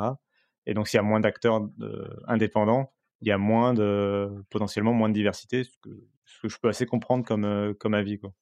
Ouais, et puis moi, enfin, moi, je pense que je suis plutôt de cet avis-là justement. Je j'en fais pas secret et, et bon après, euh, là, on est encore dans un moment où c'est tout nouveau, mais euh, bon, je, je, pense que on, on, va finir par se lasser quand même de, de, de ces annonces. mais bon, on verra bien après. Après tout, je parlais de Disney tout à l'heure, mais euh, les gens étaient tellement ravis que Disney rachète la Fox, juste euh, pour l'argument de dire qu'ils puissent récupérer euh, X-Men, X-Men, etc. Donc tu vois, il en faut peu en fait finalement pour que les gens soient excités de ce type d'annonce un peu. J'en suis le premier. Hein, je veux dire, je suis content d'avoir euh, du, X-Men côté Marvel, mais enfin du côté Marvel Disney. Mais effectivement, euh, derrière, bah, ce qui se passe, c'est que bah ouais, euh, c'est derrière, c'est des projets qui sont aussi beaucoup annulés au moment des rachats. Enfin, on, on, le sait, on a déjà vu Electronic Arts acheter des studios puis les démanteler et les enterrer dans le jardin derrière. Donc, tu vois, il y, y, a cette facette-là qu'on n'a pas encore bien, bien vue. Comme c'est pas la dynamique, euh, je suis pas inquiet à court terme, mais. Euh, bah oui, non, mais c'est ça, c'est que pour l'instant, on est dans le positif et dans l'amour et dans le mariage. un peu dans l'euphorie, quoi. C'est C'est la fête et tout ça. Si demain, euh, je, je, alors je pense pas une seule seconde que ce sera le cas, mais si demain Xbox d'un coup a plus de budget, quoi, en gros, parce que Microsoft en a marre d'investir dans Xbox, euh, que devient Bethesda, tu vois Enfin, c'est compliqué une fois que le mariage est fait, quoi. Donc, mmh. mais euh, mais oui, voilà. Donc, euh, je pense qu'on n'est pas inquiet. Enfin, tu l'as dit, on n'est pas inquiet à court terme, mais c'est clair qu'à long terme, il y a des questions qui se posent euh, quand il y a une consolidation comme ça d'un marché. Il y a forcément des questions qui se posent. Je voulais quand même mentionner rapidement, parce que je pense qu'on commence à avoir fait le tour de cette partie, dans des, événements qui ne sont pas des rachats, mais qui font partie quand même, selon moi, de, cette rubrique, c'est le fait qu'il y a des studios qui, qui gagnent en ampleur. et je pense, j'ai voulu en citer notamment deux, l'Ariane Studio, donc qui sont sur Baldur Gates, qui on ouvre un peu à tour de bras des équipes et des studios euh, à l'international. Et il y a aussi IO Interactive, donc qui sont ceux qui s'occupent de Hitman, mais aussi de 007 et aussi a priori d'un jeu chez Xbox. Donc là aussi, ils commencent mmh. à avoir besoin de, de, bras.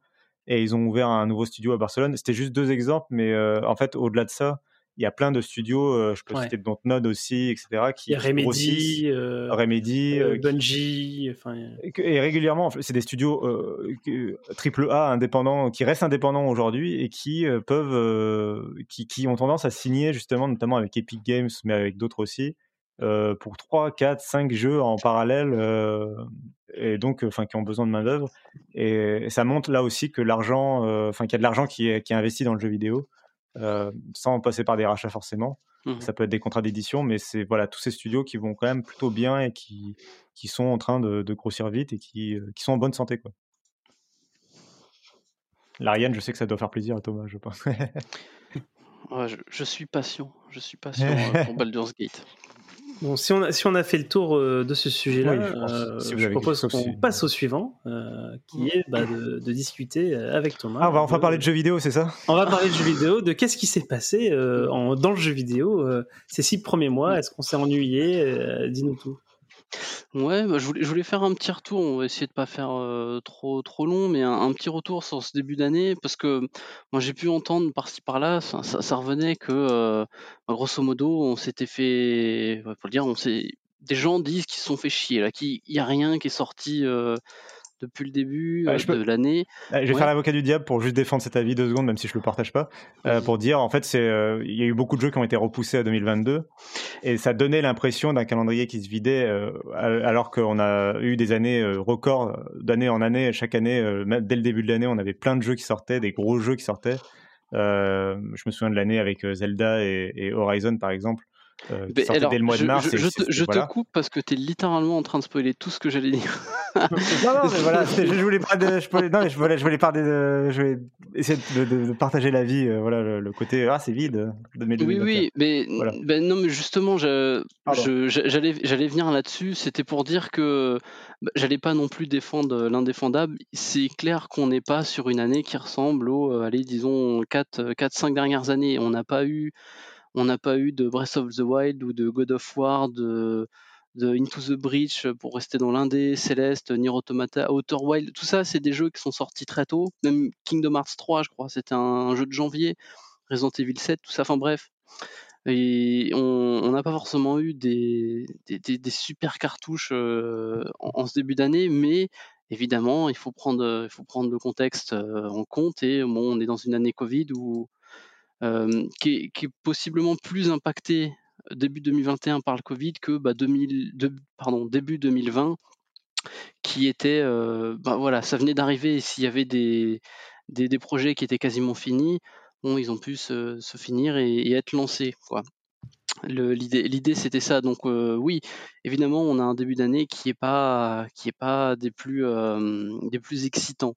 Mais, mais n'empêche, il y a quand même eu, il y a quand même eu pas mal de choses. Mais avant de name dropper un peu, un peu, tout et n'importe quoi, j'aimerais essayer de voir une, mini analyse en fait de, tout ce qui est arrivé en fonction de, enfin, je vais y arriver, pardon, d'essayer de, voir les différents types de jeux, les différentes approches qu'on peut avoir sur, ce début d'année. Par exemple, juste avant, on parlait, ça me fait presque un une transition. Juste avant, on parlait de Microsoft et, de ses studios qui rachetaient. Euh, et ben, on a pu voir en ce début d'année que ça a toujours pas commencé. On, a, euh, on sait que ça va arriver, hein, bien sûr, il, leur faut, il leur faut du temps, mais le, début d'année de Microsoft, et euh, je vais étendre même un petit peu leur début de génération pur et dur, il est à peu près vide. Tu, me corrigeras, Cassim, mais je crois qu'à part quelques exclus tierces comme et temporaires comme The Medium, je crois pas qu'il y ait eu, eu quelque chose de, de, nouveau en ce début d'année. Euh, ah, je ne suis pas du tout d'accord. Il y a eu un DLC de Gear 5, euh, le, ah. portage, le portage Xbox de Gear Tactics en novembre dernier et, et The Medium, le jeu de l'année d'après tous les fans de Xbox et Xbox Magazine. je, oui, je crois a eu aussi Edge of Empire 2 Definitive Edition.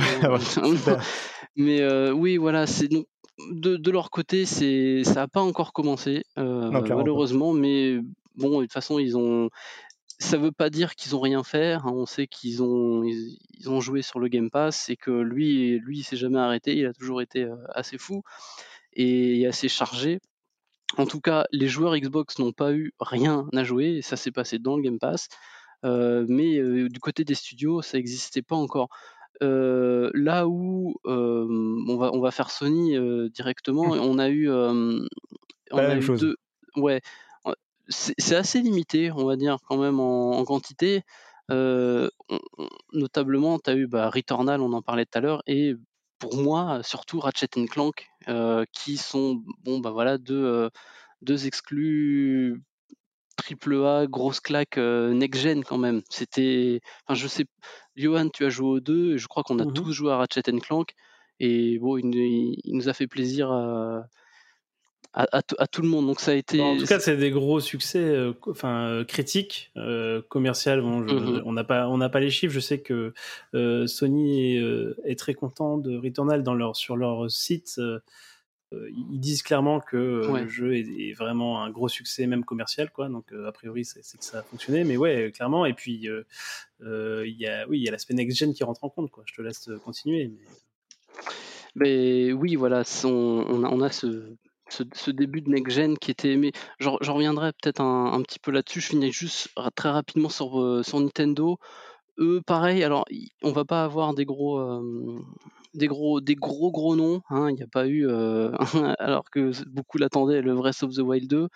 Euh, mais ils ont, ils, ils ont continué dans, dans leur lignée de ce qu'ils font et de ce qu'on pourrait espérer que Microsoft feront euh, à l'avenir, c'est de sortir un truc par mois quasiment.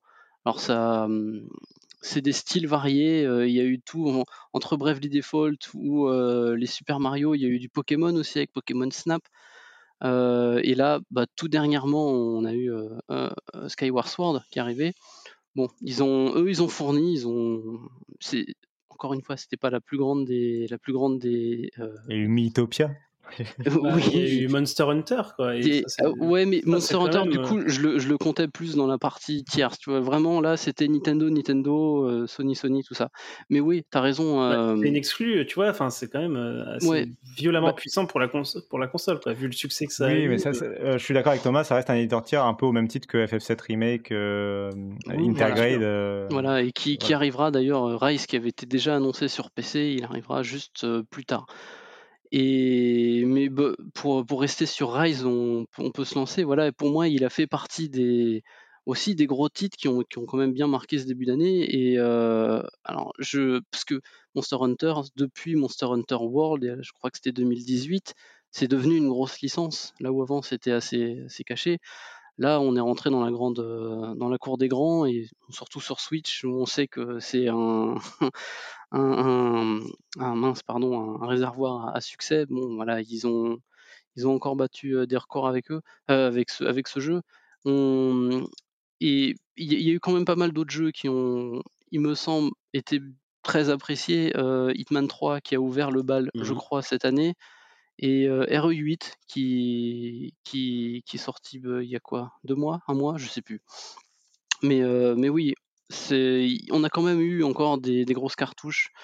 Euh, et Outriders, tiens, qui est sorti un peu de nulle part, mais, euh, finalement, bah, grâce au Game Pass, comme on, en parlait tout à l'heure, euh, qui a réussi à, faire son trou, comme on dit. Mais par contre, je, voulais revenir sur le côté Covid. Je sais pas si c'est ça qui a, poussé à ce que je vais présenter. Donc là, je veux juste dire qu'il y a beaucoup de recyclage. Euh, tout ce qui est remake, remaster, reboot, remachin, je veux pas faire les définitions, hein, c'est pas. Mais bon, on, a, quand même beaucoup de, projets comme ça qui sont arrivés. Euh, bon, entre Nier, mais il était prévu euh, d'avance, mais euh, bah, encore une fois, la Nintendo, c'est les rois là-dessus. Hein. Skyward Sword, euh, Pokémon et Mario, euh, c'est que des portages, même si euh, Mario World, il y avait un DLC qui était, qui était tout nouveau, mais euh, on a eu du, du Shin Megami euh, Tensei, on a eu du Ninja Gaiden, euh, Virtua Fighter, du Alex Kidd, du euh, voilà, on a, on a eu beaucoup de jeux comme ça qui ont qui ont été simplement du Nioh aussi, Nioh et, et d'autres qui sont simplement été remaster et il me semble que il y a c'est. eu plein de jeux qui sont arrivés en fait dans leur version euh, euh, next-gen, alors qui ont été plus ou moins marketés. Soit des fois c'était juste un patch et puis c'était assez discret, mais parfois effectivement c'était repackagé complètement next-gen. Donc C'est ça. ouais, en a fait partie, mais moi je- j'en ai pas d'autres en tête là tout de suite. mais C'est- bah, j'avais j'avais aussi ça à présenter et après euh, moi j'ai j'ai terminé le il y a eu beaucoup de justement la next gen alors on est encore des des happy few hein, on n'est pas beaucoup euh, enfin Ah, on est beaucoup on est beaucoup, il y a, il y a beaucoup il y a beaucoup de gens qui aimeraient encore l'être voilà c'est c'est ça Euh, et qui ont on a eu quand même notre dose tu, tu parlais euh, des, des upgrades ou des jeux optimisés pour, euh, pour les consoles next-gen. Parfois, ça arrivait avec des DLC, parfois non. Par exemple, FF7 Remake, qui, euh, qui a eu son intergrade, intermission. Je sais toujours pas trop faire la différence, mais tu as eu Control comme ça.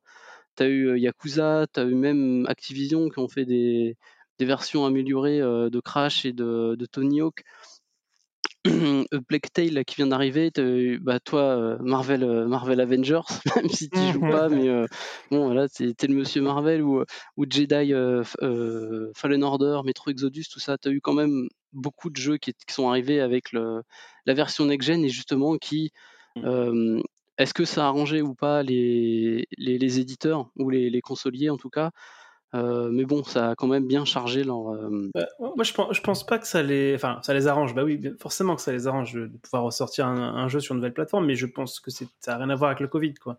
C'est qu'il est prévu de, de, de- bah, du coup, de profiter de, bah, en plus du succès hein, de ces nouvelles plateformes, même si elles sont, même si on a l'impression que personne euh, arrive à en avoir, en réalité, énormément de gens arrivent à en avoir, et même bien plus que euh, ce qu'avait pu être le lancement des, consoles d'avant.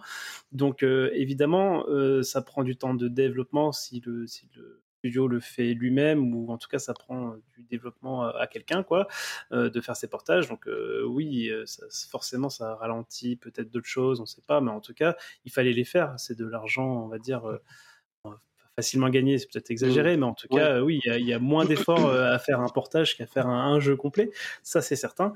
Euh, après, je comprends que ça participe justement à la sensation qu'ont certains euh, de se dire, bon, c'est un peu ennuyé en début d'année, mais euh, je trouve ça, je trouve ça quand même pas, hum, enfin, j'allais dire malhonnête, c'est peut-être pas le mot parce que je suis sûr que c'est dit avec beaucoup d'honnête- d'honnêteté et de sincérité, mais je trouve ça un peu dommage parce que ces, ces jeux-là, justement, on n'y a pas, on n'a pas pu jouer à tout, quoi. Enfin, moi, tous ces jeux qui sortent là, il y en a plein que j'ai pas joué et que du coup, je vais faire dans, leur version euh, ramenée à nouveau sur next gen, etc. Quoi. Donc, Cl- clairement, oui. Je, je sais que beaucoup de gens disaient, bah, du coup, j'ai fait, j'ai joué à mon backlog. Bah, là, on te, le- on te le présentait euh, en version un peu mieux, le backlog. Je sais qu'il y a Ghost of Tsushima qui arrive euh, bah, en version Director's Cut. Là, c'est le, le nouveau mot. Euh, bah, je suis presque, presque déçu. Alors, je le suis pas, parce que vu que lui, comme FF7 et euh, je sais plus d'autres, mais peu importe, il a son DLC qui arrive avec lui. Donc moi, ça sera l'occasion de rejouer euh, au jeu avec une version euh, euh, améliorée. En tout cas, bah, juste pour revenir là-dessus, moi, moi je trouve que au contraire, hein, euh, alors, j'ai- je- je- en fait, euh, comme on a moins de visibilité qu'avant, ça, on l'a pas dit, mais il y a aussi cette tendance à, à présenter les choses vraiment euh, le plus tard possible. Euh, alors ça a commencé avec les consoles. hein, alors pour le coup, on a, on a rarement vu des consoles présentées aussi proches de leur sortie. On repensera peut-être à la, à la Saturn, je crois, qui euh, présentée le jour de sa sortie. Surprise, elle vous attend en magasin. Mais sinon, voilà, c'est- c'est rare. Et les jeux aussi, c'est un peu le cas. Euh, euh, je sais pas si c'est. Bah, alors, forcément, le Covid vient, vient en. en- enfin, et, et aussi participe à ça parce que euh, parce qu'évidemment euh, tu peux pas donner une date euh, si tu sais pas en fait si tu vas devoir repousser ton jeu de six mois ou pas mais je pense que même sans Covid en fait c'était déjà un peu la tendance de présenter voilà le plus tard possible et, et du coup, euh, moi, je, je- je- suis arrivé dans l'année en me disant, ouais, il va, y a- il va rien avoir. Alors déjà, je me disais, c'est super parce que je vais pouvoir finir mes jeux, je vais pouvoir euh, Mm. euh, me calmer un peu, regarder un peu ce que j'ai pas pu finir et les faire tranquillement le temps que les gros titres arrivent. Et en fait, j'ai pas eu le temps, quoi. J'ai Mm. vraiment pas eu le temps. Tous les Je- mois, il y a eu un truc qui m'a fait envie. euh, Hitman 3, Returnal, euh, Monster Hunter, Ratchet Clank, Knockout City, qui était une surprise totale. Je, moi, je, je ne savais je ne, je ne sais pas regarder la tête. Et on n'a pas parlé de, de, de ce petit jeu euh, fait par cinq personnes qui a complètement explosé. Qui s'appelle Valheim. Je veux dire tout le monde tout le monde enfin s'est mis dessus c'était le nouveau enfin, le Rocket League quoi, en termes de succès. Je veux dire euh, tu vois il y, a, il y, a eu vraiment une activité vraiment incroyable je trouve pour un pour un début de nouvelle gen justement. Alors même si les jeux next gen, on les a pas vus, quoi, ils étaient chez Sony, mais à titre perso, j'ai l'impression qu'il y a que Sony qui sort des, jeux next gen en ce moment. Euh, mais euh, mais en tout cas, euh, j'ai pas pu toucher à mon backlog ou presque pas. Quoi. J'avais trop trop trop de jeux qui arrivaient, des nouveaux, etc. Je, rebondis dans ton sens euh, pour ce qui est de la présentation des jeux qui, est de plus en plus tardive. Alors j'avais un, chiffre, qui, date d'avant le Covid. Donc euh, c'est pour Nintendo, hein, encore désolé, mais euh, je, crois que il, il, me semble que la moyenne entre l'annonce des jeux et leur sortie, et donc encore une fois, ils en sortent quasiment un par mois. Donc on va pouvoir me dire ah mais Metroid Prime ou euh, bah, Shin Megami Tensei ou tout ça. euh, oui, oui, voilà. Ça, reste des, des contre-exemples et même eux ils peuvent s'expliquer, mais, mais bref, euh, on est à sur 100 jours à peu près. Côté Nintendo avant le Covid, ça a peut-être dû changer un petit peu, j'ai pas refait les calculs, mais on était à, ils présentent un jeu et en moyenne 100 jours après ils, sortent. Donc oui, c'est des cycles très courts. D'ailleurs, on le reverra après. Euh, mais on, quand on regarde novembre et décembre, là, on n'a pas trop de mmh. visibilité. On a des, des, possibilités de sortie, mais pas des certitudes. Donc euh, oui, c'est clairement une tendance. Quoi. Oui, bah, enfin moi je, bah, je vais pas trop rajouter. Euh, vous avez pas mal fait le tour et j'avais déjà dit au début, du coup, je suis assez d'accord avec vous deux.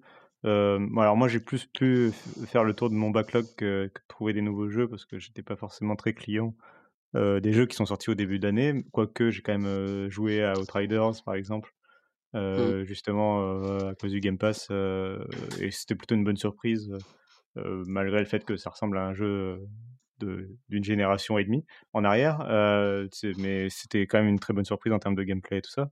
Mais j'ai surtout pu faire ouais, pas mal de backlog. Je, je, regardais avant l'émission, justement, quand, quand on en allait en parler. Et je regardais les jeux que j'ai fait depuis le début de l'année. Et c'était beaucoup de jeux qui étaient déjà sortis les années précédentes. C'était des Prey, par exemple, des Crash Bandicoot 4, euh, ce genre de choses. Des fois, oui, c'est et, des fois en tirant parti du fait que ils aient les optimisations sur les nouvelles consoles, notamment pour Crash Bandicoot. Euh, bah, c'était la bonne excuse pour jouer dans des meilleures conditions que quand le jeu est sorti la première fois. Mmh. Donc, euh, donc c'est sûr que c'est agréable. T'as pas l'impression, et comme tu l'as jamais fait, euh, que ce soit un jeu nouveau ou pas, finalement c'est pas très important, hormis que t'es pas forcément dans la hype euh, à, pouvoir en parler avec les autres. sinon, c'est pas très grave de, de, jouer un jeu après qu'il soit sorti, quoi. Donc moi, clairement, je me suis pas ennuyé sur le début de l'année, malgré ce que je voyais autour des gens qui, qui pouvaient se plaindre. mais, mais voilà, enfin après, oui, c'était peut-être pas une année record en sortie, mais et, ça aussi, je voulais le dire aussi, c'est que ça me dérange pas qu'on ait des périodes où il y ait un peu moins de grosses sorties pour justement pouvoir me mmh. repencher sur des jeux que j'ai pas fait. Bah, j'ai pu faire Céleste, etc. Ouais, complètement. Donc c'est pas très dérangeant qu'on soit pas tout le temps dans la surabondance de nouveaux titres forts. et, puis, puis, moi je dois dire que d'avoir aussi une nouvelle machine, ça me donne envie de ça me donne envie de jouer tout court en fait. Et du coup, bah, je me retrouve à, ressortir parfois des jeux PS4 même qui n'ont pas de patch. Euh, pour les refaire avec la nouvelle manette, etc. Quoi. Donc, le SSD euh, magique. Euh. c'est exactement.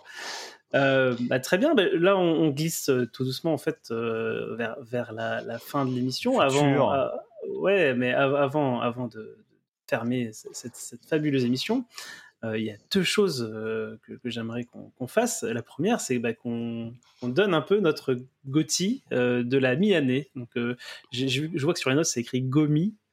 Euh, c'est quoi? C'est Game of euh, moitié de l'année. Ah, et puis c'est super mignon, Gomi. Gomi, c'est très mignon, Gomi. Euh, et du coup, bah, en plus, ça, sera, tiens, ça sera rigolo après de voir si ce, si ce Gotti a, changé d'ici la fin. du coup, Thomas, on peut, on, peut, alors, je vais dire qu'on a le droit de donner deux jeux parce que je vais avoir du mal moi sinon, mais. bah, je, vais te dire que celui que j'ai préféré pour l'instant, clairement, hein, on est sur du. J'en parlais avant, c'est Ratchet Clank.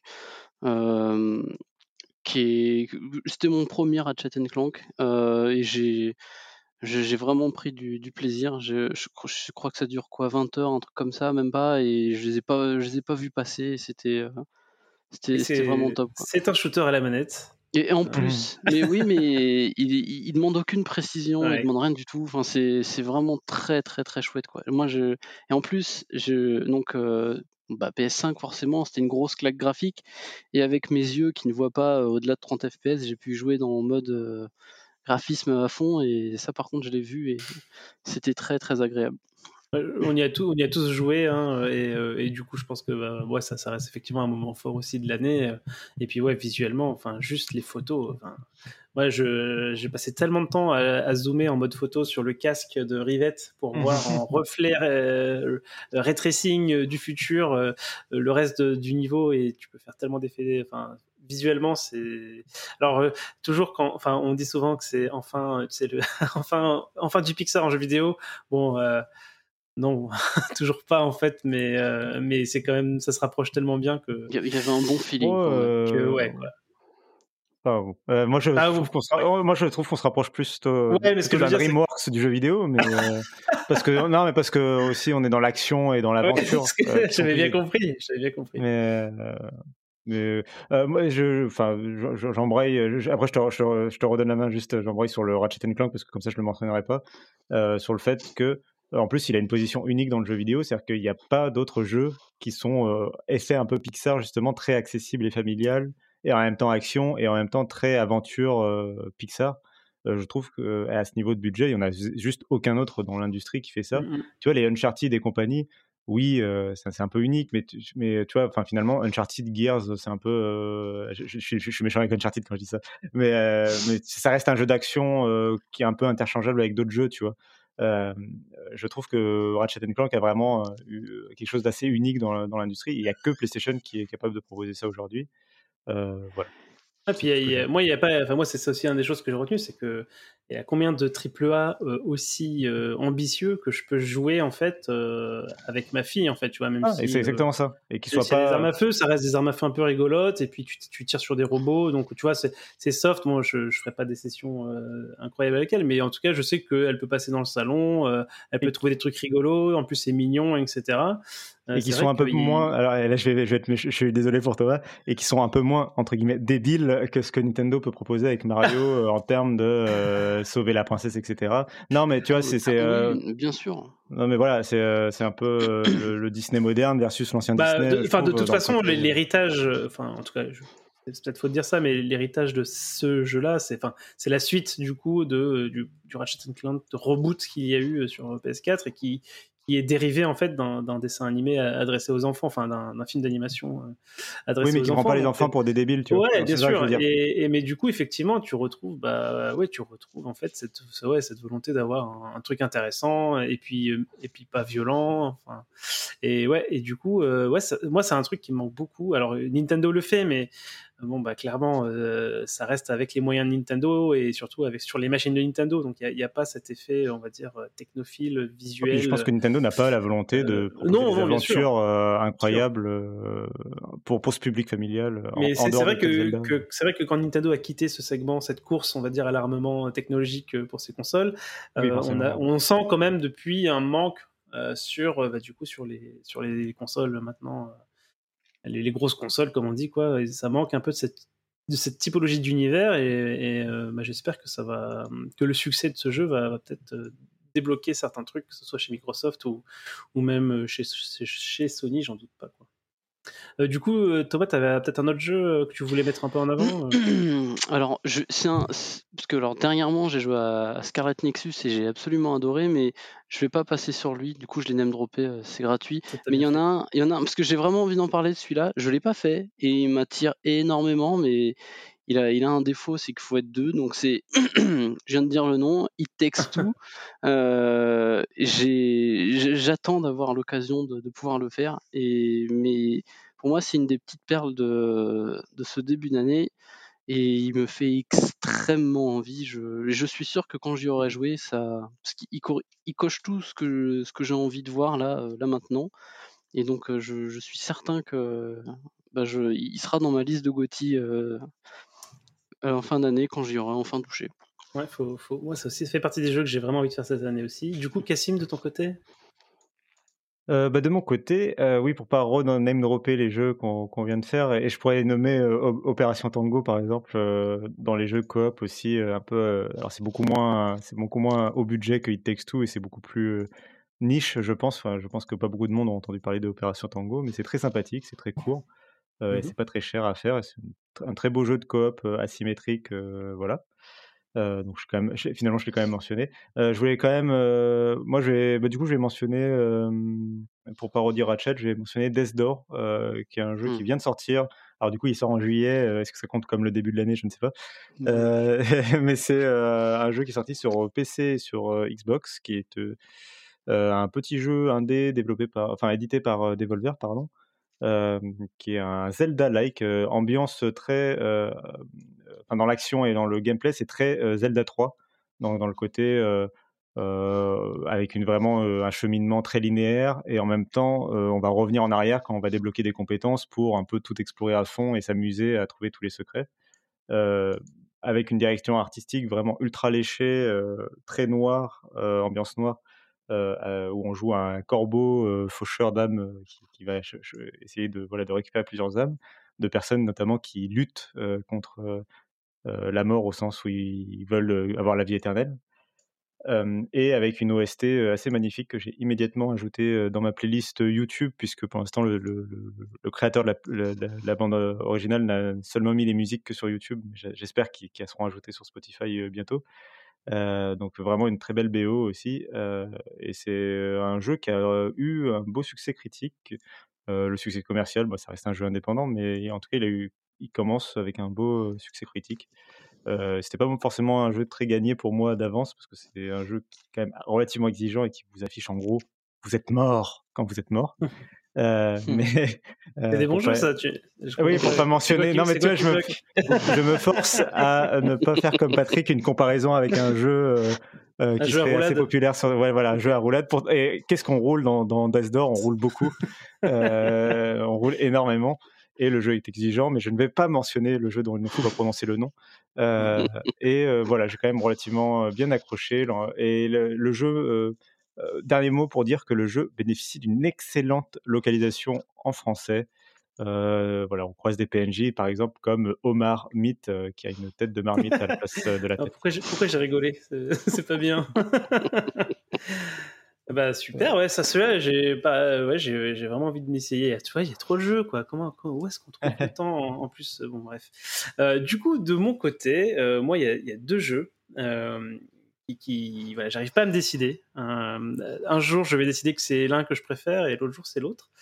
je vais, je vais les donner par ordre de sortie. Du coup, Hitman 3. je suis assez nouveau chez Hitman. J'ai découvert la série la fin de l'année dernière, enfin en tout cas l'année dernière, oui, la fin de l'année dernière.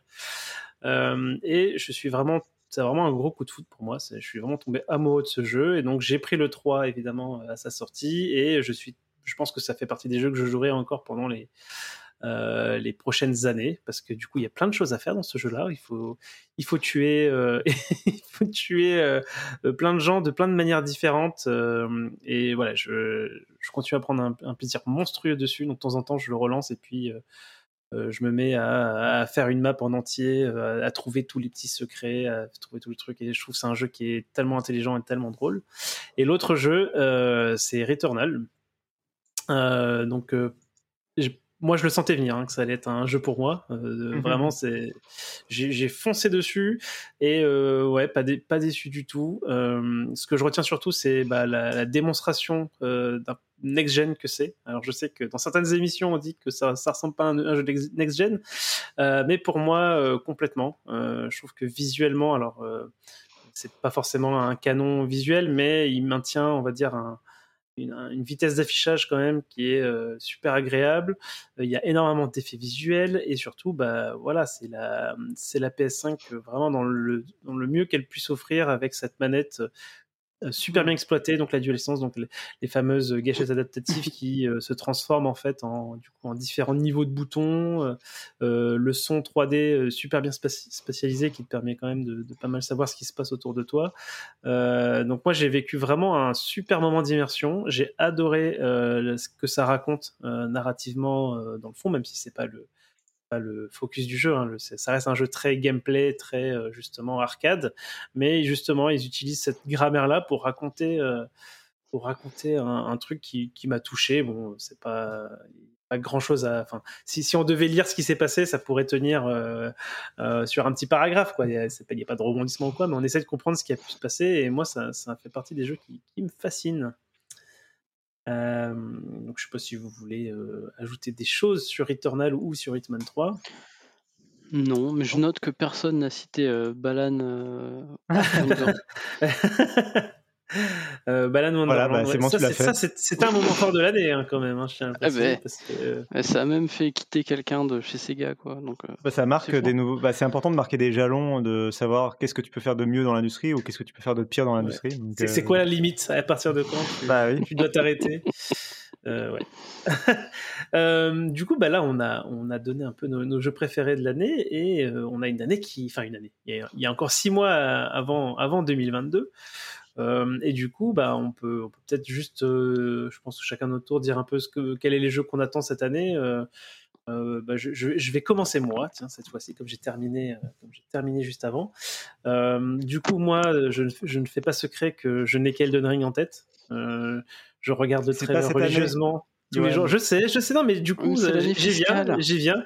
Du coup, je n'arrive, je n'arrive pas. J'ai la tête dans le brouillard, j'ai la tête euh, euh, qui, qui, résonne avec Elden Ring, et du coup, j'ai beaucoup de mal en fait à, à, voir en fait, à avoir cette vision et de me dire ah, je vais pouvoir jouer à ça, ça va être trop bien. Non, il y a qu'Elden Ring qui prend toute la place. Du coup, j'ai les jeux en fait à court terme en fait qui, qui, qui, qui arrivent en communication sur Internet, et je fais ah oui, ça, ça sort. Et donc du coup, en ce moment, mon jeu le plus attendu de l'année, c'est New World, donc qui est un, le MMO de d'Amazon euh, Prime Game, je crois que c'est comme ça que s'appelle leur euh, studio. J'ai un doute. Euh, en tout cas, ils avaient fait une première, ils avaient déjà sorti leur jeu et ça, ça avait été un peu très mitigé. Ils avaient remis le jeu en développement et donc là, ça y est, ils arrivent. Donc il y a une bêta en ce moment que, sur laquelle je suis resté bloqué à couper des arbres. Et, et donc j'ai arrêté, de couper des arbres parce que mon personnage va être effacé pour attendre ensuite parce que la bêta va se terminer et le jeu va sortir du coup le 31 août. Et bah voilà moi je, j'ai beaucoup de mal à voir d'autres choses là aujourd'hui parce qu'en plus c'est un MMO donc si ça se trouve ça, ça risque de m'occuper jusqu'à Elden Ring hein, on sait jamais. En plus on, sait qu'il y a d'autres MMO qui, qui m'intéressent qui sortent aussi cette année donc ça, va être compliqué à gérer tout ça. Euh, mais voilà, du coup, euh, du coup, moi, c'est New World que j'attends le plus. Ça, fait, ça me fait bizarre de dire ça parce que déjà, je, quand j'ai vu si on me l'avait dit que j'attendrais New World à ce point-là, euh, justement avant, avant qu'il ressorte là en bêta, j'aurais fait des yeux bizarres, quoi. du coup, bah, Cassim, toi, raconte-nous. Je vais faire très original. Euh, alors d'abord, je, voulais quand même rapidement mentionner euh, Psychonauts 2 qui sort euh, le mois prochain, que j'attends pas forcément dans le sens où, tu vois, il y a des jeux, dès, qu'ils sont annoncés, tu sais que tu les attends parce que tu connais la série par cœur, un peu comme toi pour Elden Ring par exemple. Tu, connais le développeur, donc forcément, tu as envie de voir leur nouveau titre. Quoi. Mmh. Psychonauts 2, c'est pas du tout ça, c'est juste que le, le, le, style, enfin l'idée m'intéresse, ça a l'air très Tim Burton et tout, pourquoi pas. Enfin, ça me donne envie d'essayer quoi. Et, comme ce sera dans le, c'est vraiment pour moi l'exemple du jeu un peu Game Pass puisque c'est vraiment le jeu que j'aurais pas forcément acheté comme ça. j'ai bien envie d'essayer. On parlait des jeux Blue Sky et, puis Mignon et tout tout à l'heure. Là, on est, enfin, on est dedans quoi. Mais alors même si c'est, ça a l'air un peu angoissant quand même, mais ça reste très Vraiment, on est accessible. Dans le quoi. ouais, voilà. Et du coup, pour moi, il rentre complètement dans la case justement les jeux un peu ambitieux alors c'est pas c'est pas oui c'est pas Ratchet hein, mais mais il y a quand même de l'ambition derrière et, et, du coup pareil moi c'est un jeu qui me fait envie et qui pourrait participer à me faire retomber dans le Game Pass que je n'ai plus. Et, et, pour mentionner évidemment l'autre jeu que j'attends, mais comme un fou en regardant le trailer tous les jours, un peu comme toi pour Elden Ring, c'est évidemment Final Fantasy XIV Endwalker, qui est la prochaine extension euh, du euh, MMORPG acclamé euh, qui a une version. Non, mais bon, je vais pas en dire plus parce que j'en avais déjà parlé dans l'émission en plus quand il avait été annoncé et qu'on aura le temps de voir venir. Donc je vais pas refaire un, tout un speech dessus. Mais en plus, le jeu en ce moment bénéficie d'une hype incroyable. Enfin, il est un peu au sommet de sa hype, donc forcément, ça donne encore plus envie de, de, voir le jeu arriver, d'être un peu tous dans, enfin tous les joueurs un peu comme c'est un jeu euh, multijoueur en ligne, quoi, forcément, tu as le côté en plus tout communautaire, euh, festif euh, quand, le titre va sortir. Donc j'ai hâte d'y être pour poser mes vacances et tranquillement jouer du matin jusqu'au soir à Final Fantasy XIV. Ah, je, crois qu'avec Thomas, on sait très bien de, quoi tu parles. de faire ça pour les MMO, c'est toujours. De toute façon, les sorties des MMO, c'est toujours un peu une fête en plus communautaire et tout. Il y a plein de choses qui se passent. Mm. Donc c'est toujours très chouette. Et donc du coup, Thomas, toi, qu'est-ce que qu'est-ce que attends cette année? Euh, bon, alors moi, c'est c'est difficile parce que, bon, alors, évidemment, comme toi, j'ai j'ai j'ai Elden Ring qui, en, qui est coincé euh, On a un part, groupe de et- soutien sur le Discord, hein, si vous êtes dans le cas de, de Thomas et de Johan, euh, qui ils, ils discutent entre eux, ils font bonjour, je m'appelle Johan, euh, ça fait un mois depuis le trailer de Elden Ring. euh, bonjour et, Johan. euh, Ouais. Et non, mais alors, moi, c'est qu'il y a énormément de jeux que j'attends sur la fin de l'année, donc c'est c'est un peu difficile, mais euh, euh, tu vois, par exemple, euh, euh, Back 4 Blood, parce que j'ai énormément joué à, donc, à Left 4 Dead euh, et Left 4 Dead 2. Donc là, Back 4 Blood, on est. euh, il, il se le cache même pas, c'est Left 4 Dead 3, hein, et je- je- j'attends énormément ce jeu, mais, mais même. euh, il y, a- il y a du Pokémon et, et j'ai envie de. j'a- J'adore ces, ces vieux jeux, j'ai envie de le refaire et Shin Megami Tensei. vois, Si je devais faire peut-être un top 3, on, on est là-dessus. Shin Megami Tensei 5, donc euh, un jeu où euh, le pitch de base, c'est que, comme, comme les, les Shin Megami euh, Tensei, c'est c'est l'apocalypse. voilà, Mhm. ça, ça arrive et tout le monde, ou presque meurt. Bah, Alors moi, ça me parle beaucoup, j'aime bien. Et, T'aimes bien quand tout le euh, monde meurt, ouais, ça, ça on le sait. hein. ah ouais, bah oui. Bah, c'est attends, Breath of the Wild, Nier Automata, c'est ouais, tout le monde est mort. hein. Et c'est c'est la marque des grands jeux, et donc euh, bah, je suis sûr qu'il sera, il sera top. Et très rapidement, pour pas passer de temps sur chacun, hein, mais voilà, ce serait, serait un top 3. Mais il y en- a beaucoup d'autres en vrai. Il y en a beaucoup d'autres. C'est, on, on a une grosse fin d'année, je, je trouve. Oui, je suis tout à fait d'accord. Bah, merci Thomas. Et ben je pense que qu'on arrive euh, bah, au terme de l'émission.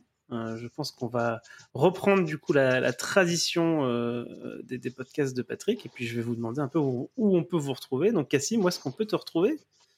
On peut venir euh, m'insulter parce que j'ai dit du mal de Nintendo ou parce que j'ai dit trop de bien de je sais pas qui. On peut me retrouver sur Twitter, at notcassim, n o t c 2 s i m et puis sur le Discord, bien sûr.